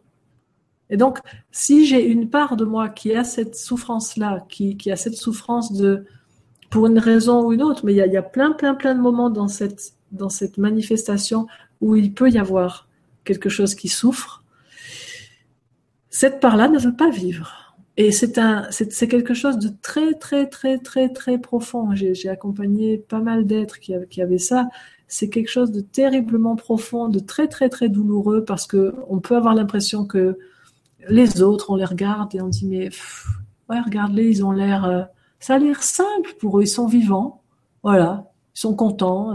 Alors que pour soi, c'est comme un effort chaque jour de vivre. Il n'y a pas de joie. Il y, y a, quelque chose qui, qui, qui est sans arrêt remis face à sa blessure originelle, face à sa limite originelle, et ça revient, ça revient, ça revient, ça revient. Donc, euh, alors bien sûr, si, si euh, on reprenait ce que disait Aja tout à l'heure, bah bien sûr, ça c'est la blessure ontologique. C'est vraiment c'est la blessure originelle. Je souffre d'être en vie parce que je n'ai pas conscience que je suis la vie éternelle. Je n'ai pas conscience que je suis l'éternité en train de se vivre, de se goûter en cet instant. J'ai perdu l'accès au tout. C'est pas que je ne veux pas vivre, c'est je, je ne supporte plus d'être cette partie, d'être une partie je ne supporte plus de ne pas être le tout. Il y a quelque chose en moi qui est profondément euh, euh, nostalgique, blessé de ça et qui n'apprécie pas du tout le jeu de la conscience qui joue à se goûter en tant que cette partie ici. Donc c'est vraiment quelque chose de très... J'ai toujours beaucoup, je suis toujours profondément touchée quand, je suis en connexion avec quelqu'un qui vit ça parce que je, mesure vraiment de l'intérieur la, douleur, profond, quoi. C'est vraiment très très profond. Et, en plus, c'est très rarement compris par les êtres à qui on en parle, parce que on en parle aux amis, puis alors ils vont vous faire du poum poum poum, mais allez viens, ça va aller, allez viens, on va te distraire, viens, on va faire ça pour que tu sois joyeuse. Mais c'est tellement plus profond que ça que euh, on, est juste désespéré face à ça, et puis on n'arrive pas à se, on n'arrive pas à se réjouir et que tout nous agace et que en plus on est désespéré que personne nous comprenne. Enfin, c'est vraiment rude. Et là, encore une fois, alors je vous souhaite, si euh, voilà, quand on parle de, résoudre ce type de, douleur originelle par des accès directs, par des voies directes, je vous souhaite que dans un retournement de conscience, quelque chose s'ouvre de tellement, manière tellement vaste que cesse cette illusion de séparation euh, et, que vous redécouvriez dans l'instant, je suis cela, je, suis ah ah mais oui j'avais j'avais oublié, je, me suis pris pour le personnage et là je suis en train de me prendre pour le personnage qui se croit séparé de l'acteur qui le joue. Parce que c'est ça ce qui nous arrive en fait. On est l'acteur qui joue un personnage et puis là en ce moment le, personnage il est désespéré de ne plus être l'acteur de ne plus être l'acteur originel. Mais en réalité, il, est toujours ça. Donc bien sûr qu'il y a un moment où il est possible que, soit parce que la vie joue à ça en nous, donc l'acteur à un moment donné décide d'arrêter de jouer le personnage, alors on, se réveille un matin, paf, comme Byron Katie, se réveille éveillé, bon, ok. Soit euh, on a un chemin spirituel et à un moment donné, un retournement de conscience, une fois de plus, se fait de manière plus large qui fait que je cesse de croire à la séparation. La séparation n'a plus de sens pour moi.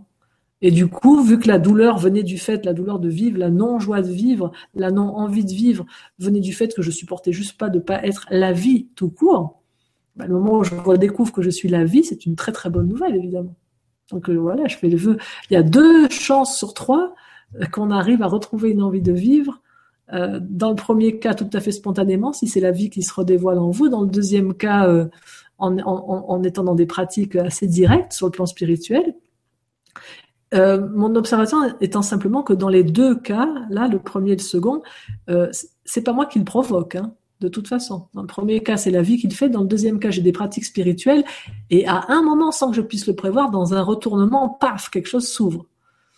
Alors c'est juste pour ça qu'on me demande des fois, mais pourquoi vous parlez autant des voies progressives et des voies thérapeutiques? Mais pas parce que c'est ma préférence, encore une fois.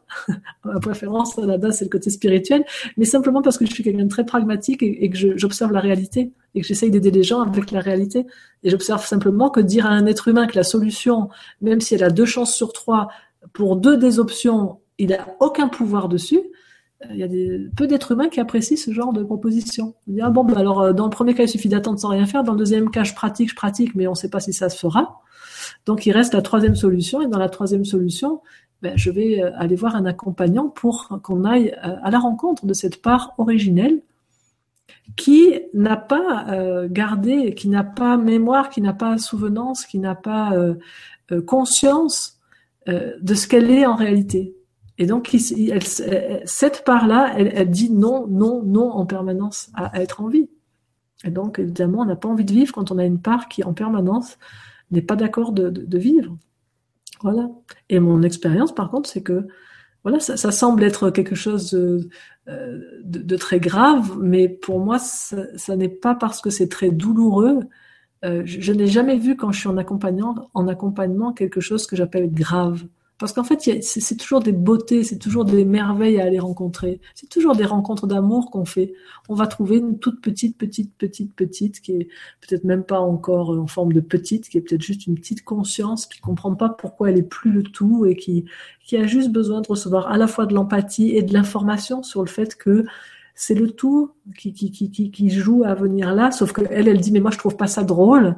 Donc, elle a juste besoin qu'on lui montre comment elle peut jouer, en fait, avec ce qui se passe là, et aussi qu'on lui montre et qu'on lui donne l'information que elle, vu que c'est une part, si ça l'amuse pas, elle, cette part-là, d'être ici, mais ça tombe bien, elle n'est pas obligée on a des parts de nous qui peuvent rester non, euh, non incarnées, qui peuvent ne pas être dans, la matière. On lui demande simplement où est-ce qu'elle aimerait être.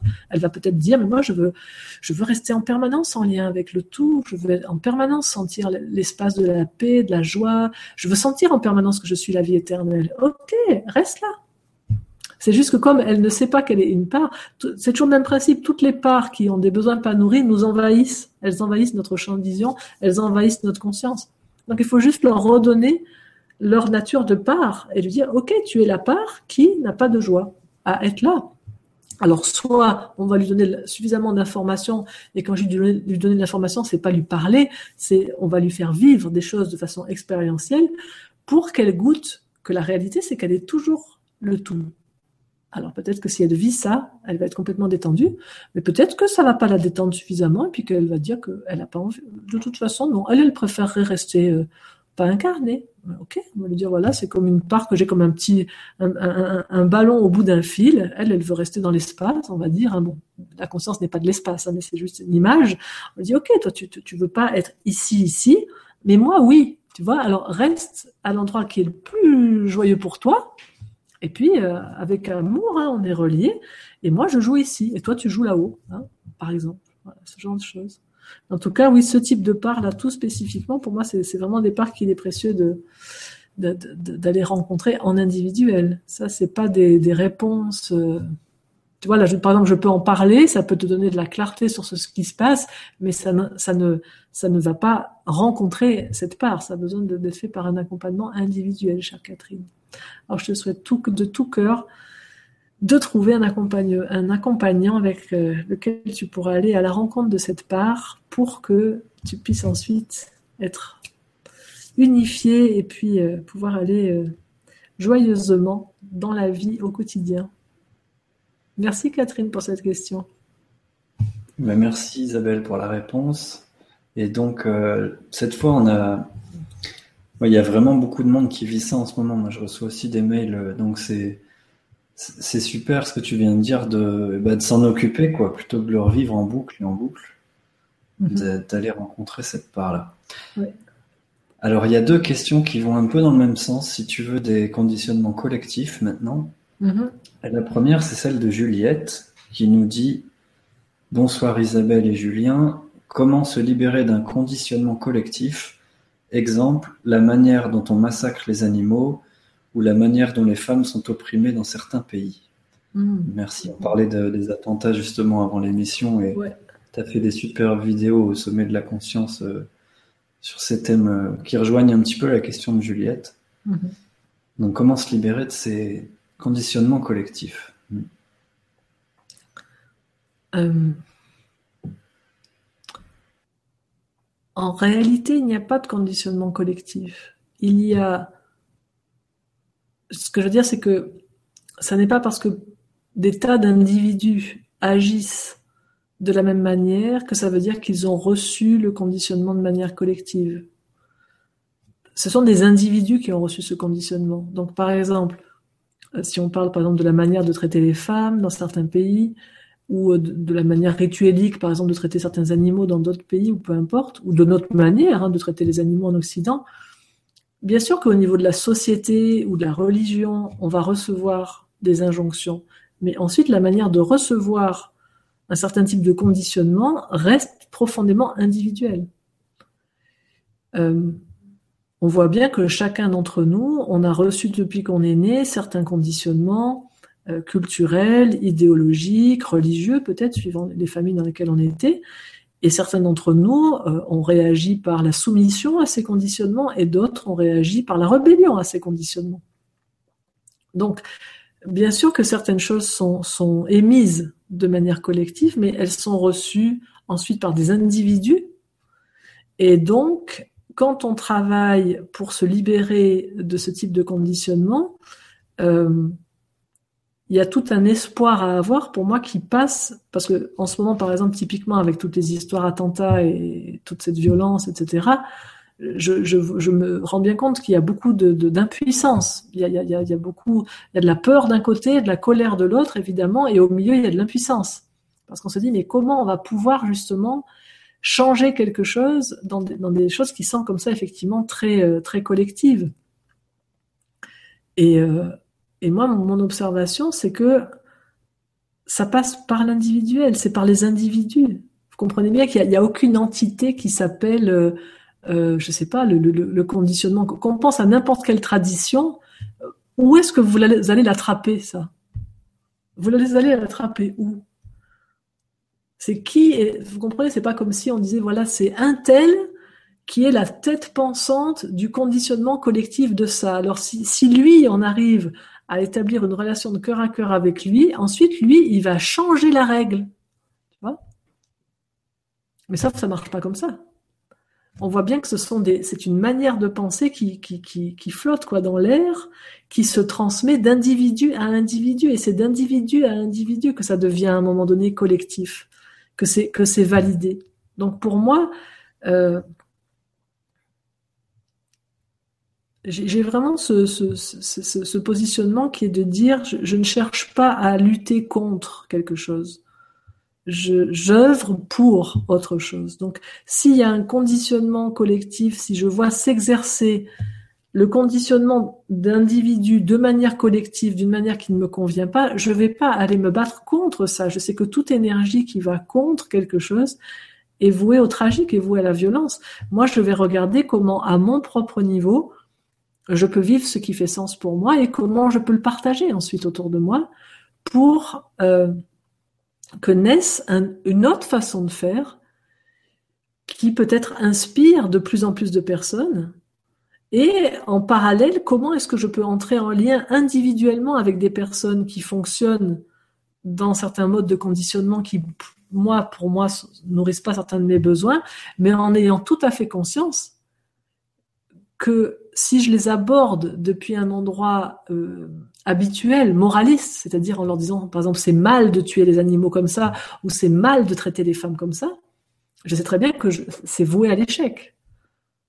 Je, parlais avec une amie là qui revenait d'un pays étranger et qui me disait, oh là là, c'est très dur, là-bas, c'est la, violence sur les enfants, c'est culturel. C'est les enfants viennent demander aux, parents, euh, frappe-moi pour que je comprenne. Donc c'est, vous comprenez qu'un enfant qui vient demander ça, c'est parce que ça a été inculqué. On, lui a dit, si on vous frappe pas, vous comprenez pas. Donc à un moment donné, l'enfant vient demander, bah moi pour que j'apprenne mieux. C'est tragique.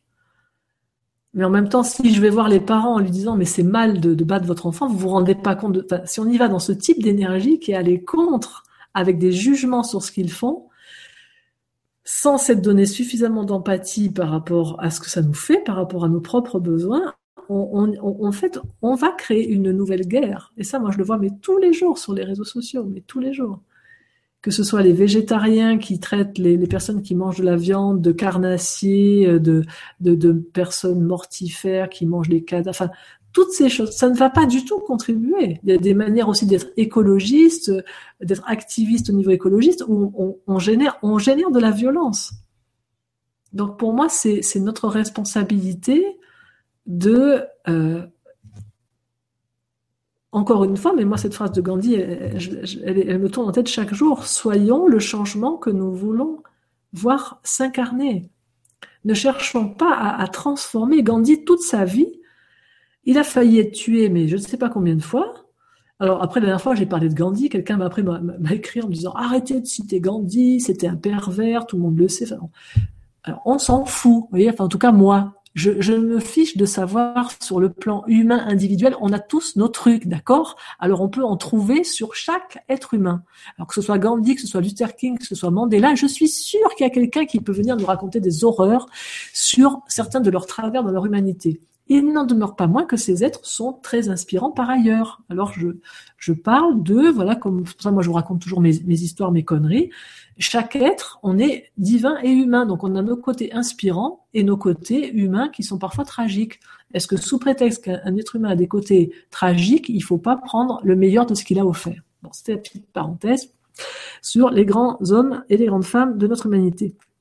Donc, je disais Gandhi toute sa vie, il s'est, il a fait quelque chose qui était toujours incarné, incarné, incarné le changement de manière vraiment non violente. Il cherchait pas à changer les gens. Il, se posait juste avec une grande fermeté en disant voilà ce que nous on veut vivre et on va pas bouger de là. Et maintenant, si vous voulez, vous pouvez nous. Mais c'était les autres qui faisaient quelque chose sur eux. C'était pas eux qui cherchaient à faire quelque chose contre les autres. Donc moi, c'est vrai que je suis vraiment dans un, un positionnement pour moi qui est non violent à cet endroit-là et aussi qui pour moi encore une fois qui est réaliste parce que je, regarde simplement et Marshall Rosenberg l'a largement fait avant moi et très très bien. Il a regardé qu'est-ce qui marche et qu'est-ce qui ne marche pas.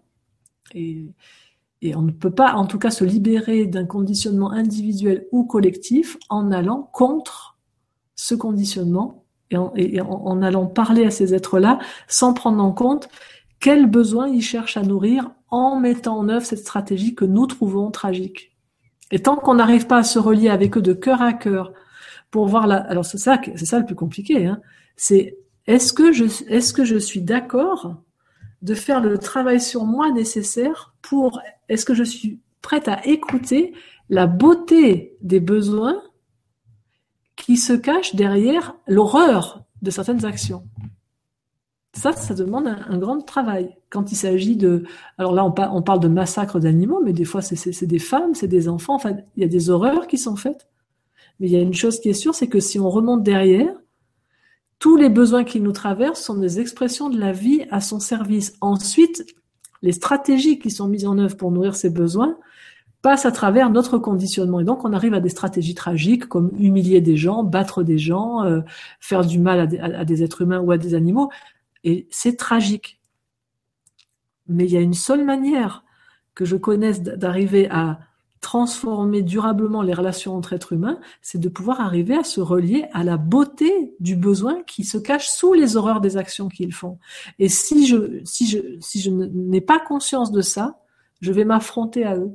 Je vais avec eux, je vais vers eux avec une vision d'ennemi. Et là, ça va jamais marcher.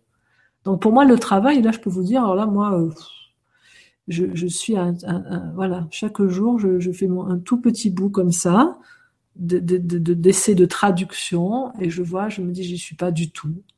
Ok, mais qu'est-ce que je veux? Je veux vivre dans un monde où il y ait de la non-violence, où il y ait de la paix, où il y ait de l'harmonie, où il y ait euh, une interdépendance, où il y ait un partage des, des, ressources naturelles. Ok, et comment on va arriver à ça? C'est ça commence par moi, et ça commence par le fait que ce monde se vive en moi. Donc tant qu'en moi il y a de la violence, et il y a de la violence en moi tant que j'ai des jugements moraux sur les autres, donc ça, demande d'inverser complètement le truc. Moi je pense pas du tout à, libérer le monde de ces conditionnements collectifs. Je pense jamais à ça le monde, il est là. Le monde, il apparaît en moi chaque jour. Donc moi, je, regarde quel est l'état de mon monde intérieur. Où sont les massacres en moi? Où sont les animaux massacrés en moi? Où sont les femmes opprimées en moi? Où sont les enfants battus en moi? Tout ça, c'est des parts de moi.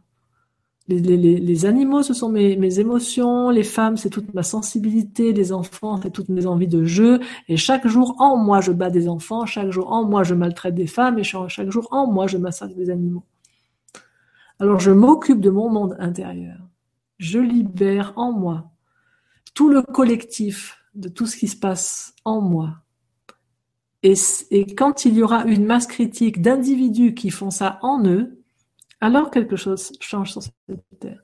Et je suis pas en train de dire, euh, et surtout pas en train de juger, les personnes qui cherchent à agir vers l'extérieur. Je dis simplement que quand j'agis vers l'extérieur, sans agir d'abord vers l'intérieur, quand je cherche à agir contre la violence, sans qu'il y ait de la paix en moi, je vais reproduire de la violence.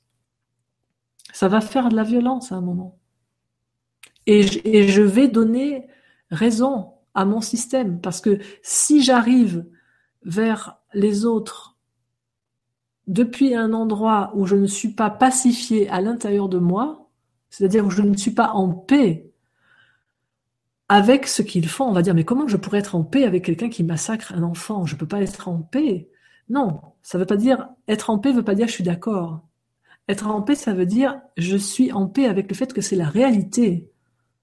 Maintenant, j'ai des tas de besoins pas nourris quand je vois un être humain faire ça. Mon cœur se brise, c'est pas ce que je rêve de vivre. Mais je suis en paix avec le fait que c'est la réalité, que c'est possible que des êtres qui sont coupés de leur propre cœur pour nourrir certains de leurs besoins sont capables de faire des actions aussi tragiques. Je suis en paix avec la réalité.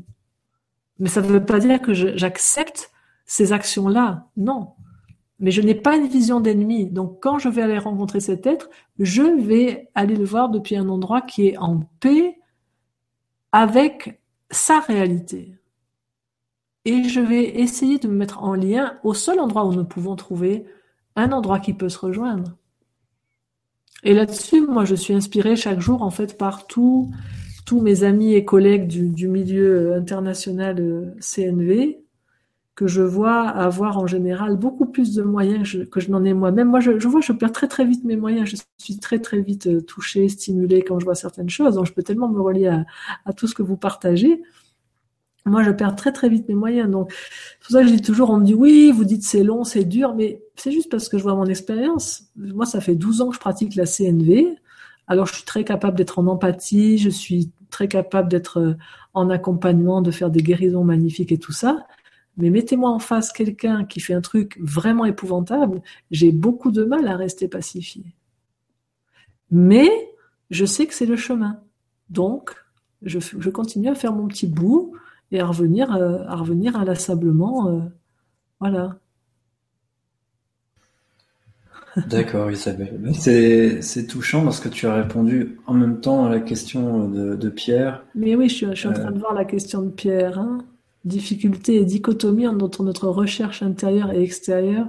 Ben oui, il n'y a, pas, il n'y a aucun monde superflu, violent et injuste. Il y a juste un, monde dans lequel se, vivent les conséquences de notre conditionnement. Et il n'y a pas à se battre contre ce monde-là, il y a juste à, incarner, à, transformer quelque chose dans notre monde intérieur. Et à un moment donné, c'était le rêve de Marshall Rosenberg, le père de la communication non violente, à un moment donné, il y aura peut-être une masse critique d'êtres humains qui ont un monde intérieur qui ressemble au monde dont beaucoup d'entre nous rêvent actuellement. Moi, mon observation, c'est que le monde dont je rêve à l'extérieur la réalité, c'est que je suis absolument incapable de le vivre à l'intérieur. La plus grande violence que je connaisse, moi, elle n'est pas dans le monde à l'extérieur. Elle, est en moi. Elle est en moi. Moi, chaque jour, je tue au moins trois personnes. Je ne sais pas vous, hein, mais moi, en tout cas, au moins. Hein. si mes pensées avaient le pouvoir de tuer, il y aurait trois morts par jour à peu près.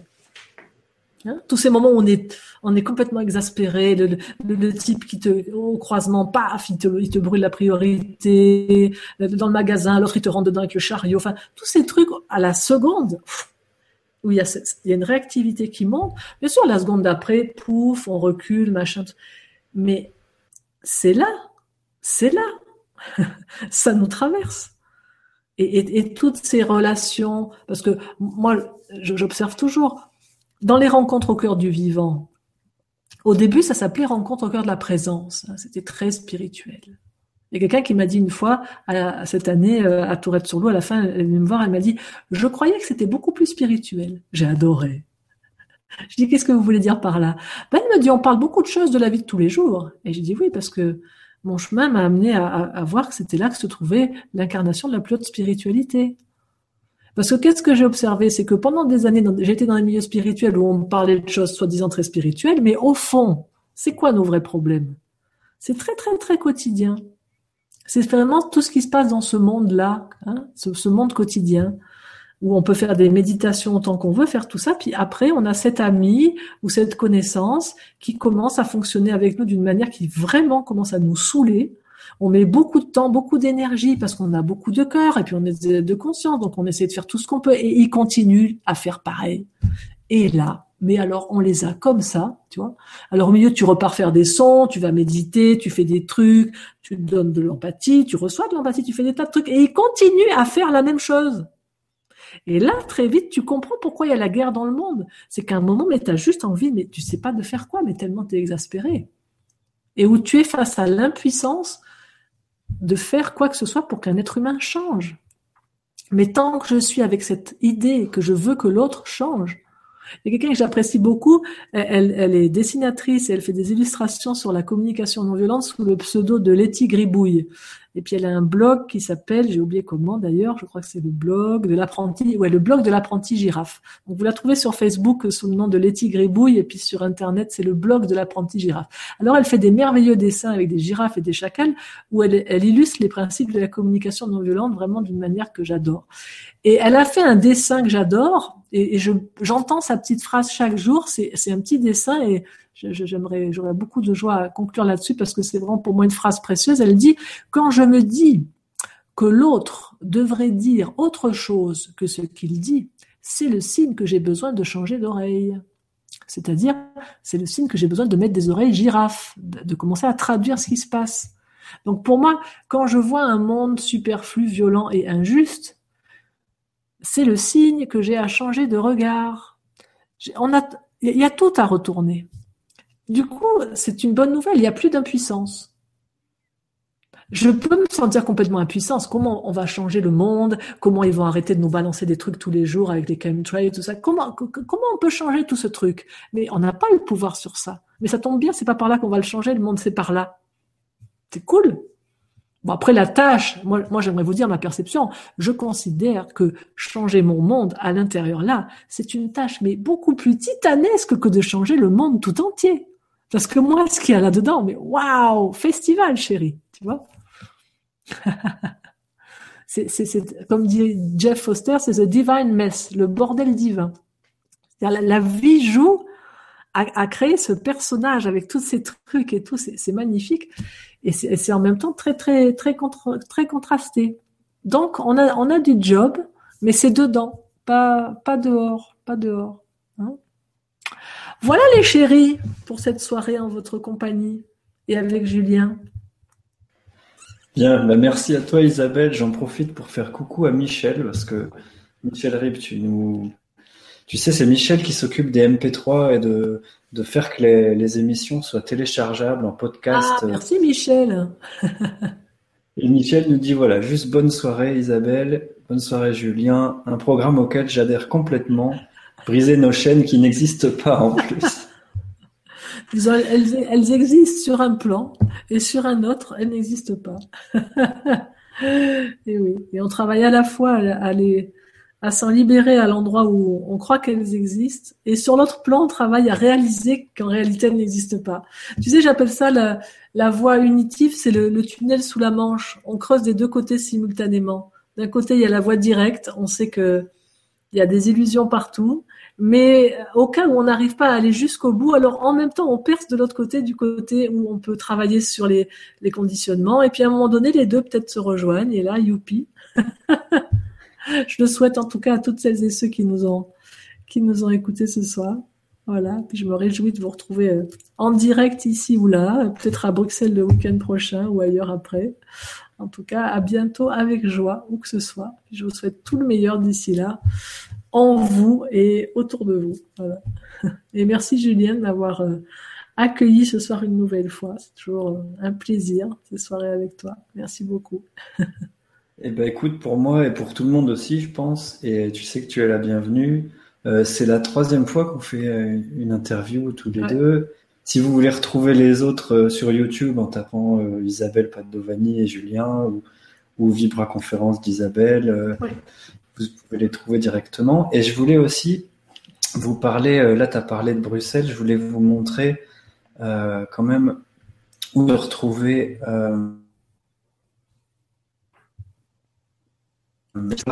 et je sais que tu as déjà évoqué la, question dans, dans d'autres vidéos. Voilà. Partager ton site communication euh, si tu peux rappeler, bon, il est en dessous de la vidéo. Oui, c'est communication.eu. Et sur mon site, vous avez ensuite, vous cliquez sur vidéo, vous arriverez sur ma chaîne YouTube, dans laquelle vous avez plus de 300 vidéos gratuites en ligne. Et sur donc ma chaîne YouTube, il y a une playlist qui s'appelle euh, Web rencontres et interviews, dans lesquelles il y a toutes les interviews précédentes avec Julien, hein, justement. Oui. D'accord. Donc voilà, je voulais juste vous rappeler ça. Et puis, euh, remercier aussi, voilà, on n'a pas le temps de, toutes les lire, mais c'est c'est toujours passionnant de voir vos retours, vos témoignages, et pour tous les bonsoirs, les merci, les euh, on est content d'être là, etc. Et puis, euh, bah, je te souhaite une bonne soirée, Isabelle.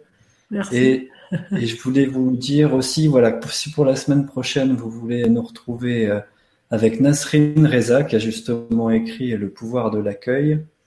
Euh, renaître en un seul instant, bah, vous pouvez vous abonner donc à ma newsletter sur fondationnouvelleterre.com ou aller sur la page Facebook Fondation Nouvelle Terre, bah, comme toi, sur ta newsletter pour avoir toutes les informations.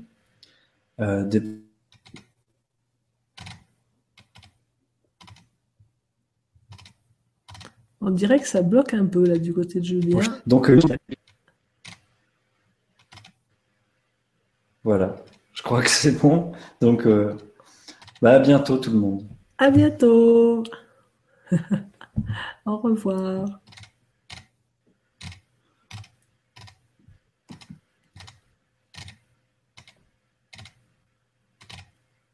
Alors écoute, je crois qu'on doit continuer. Je ne sais pas ce qui se passe, mais l'émission ne va pas s'arrêter. Moi, je vois qu'il y a toujours marqué en direct. Oui, voilà. Donc, ce que je te propose, c'est de fermer la fenêtre, si tu veux. Euh, comme ça, on met fin à l'émission de cette manière-là. Voilà. Donc, je ferme. Je fais quitter l'appel, c'est ça? Euh, Ou carrément la petite croix rouge tout en haut de la fenêtre, tu vois. Et puis. Euh, D'accord, Donc, à bientôt. Salut, à bientôt, Julien. Bisous tout le monde. À bientôt. Au revoir. Au revoir.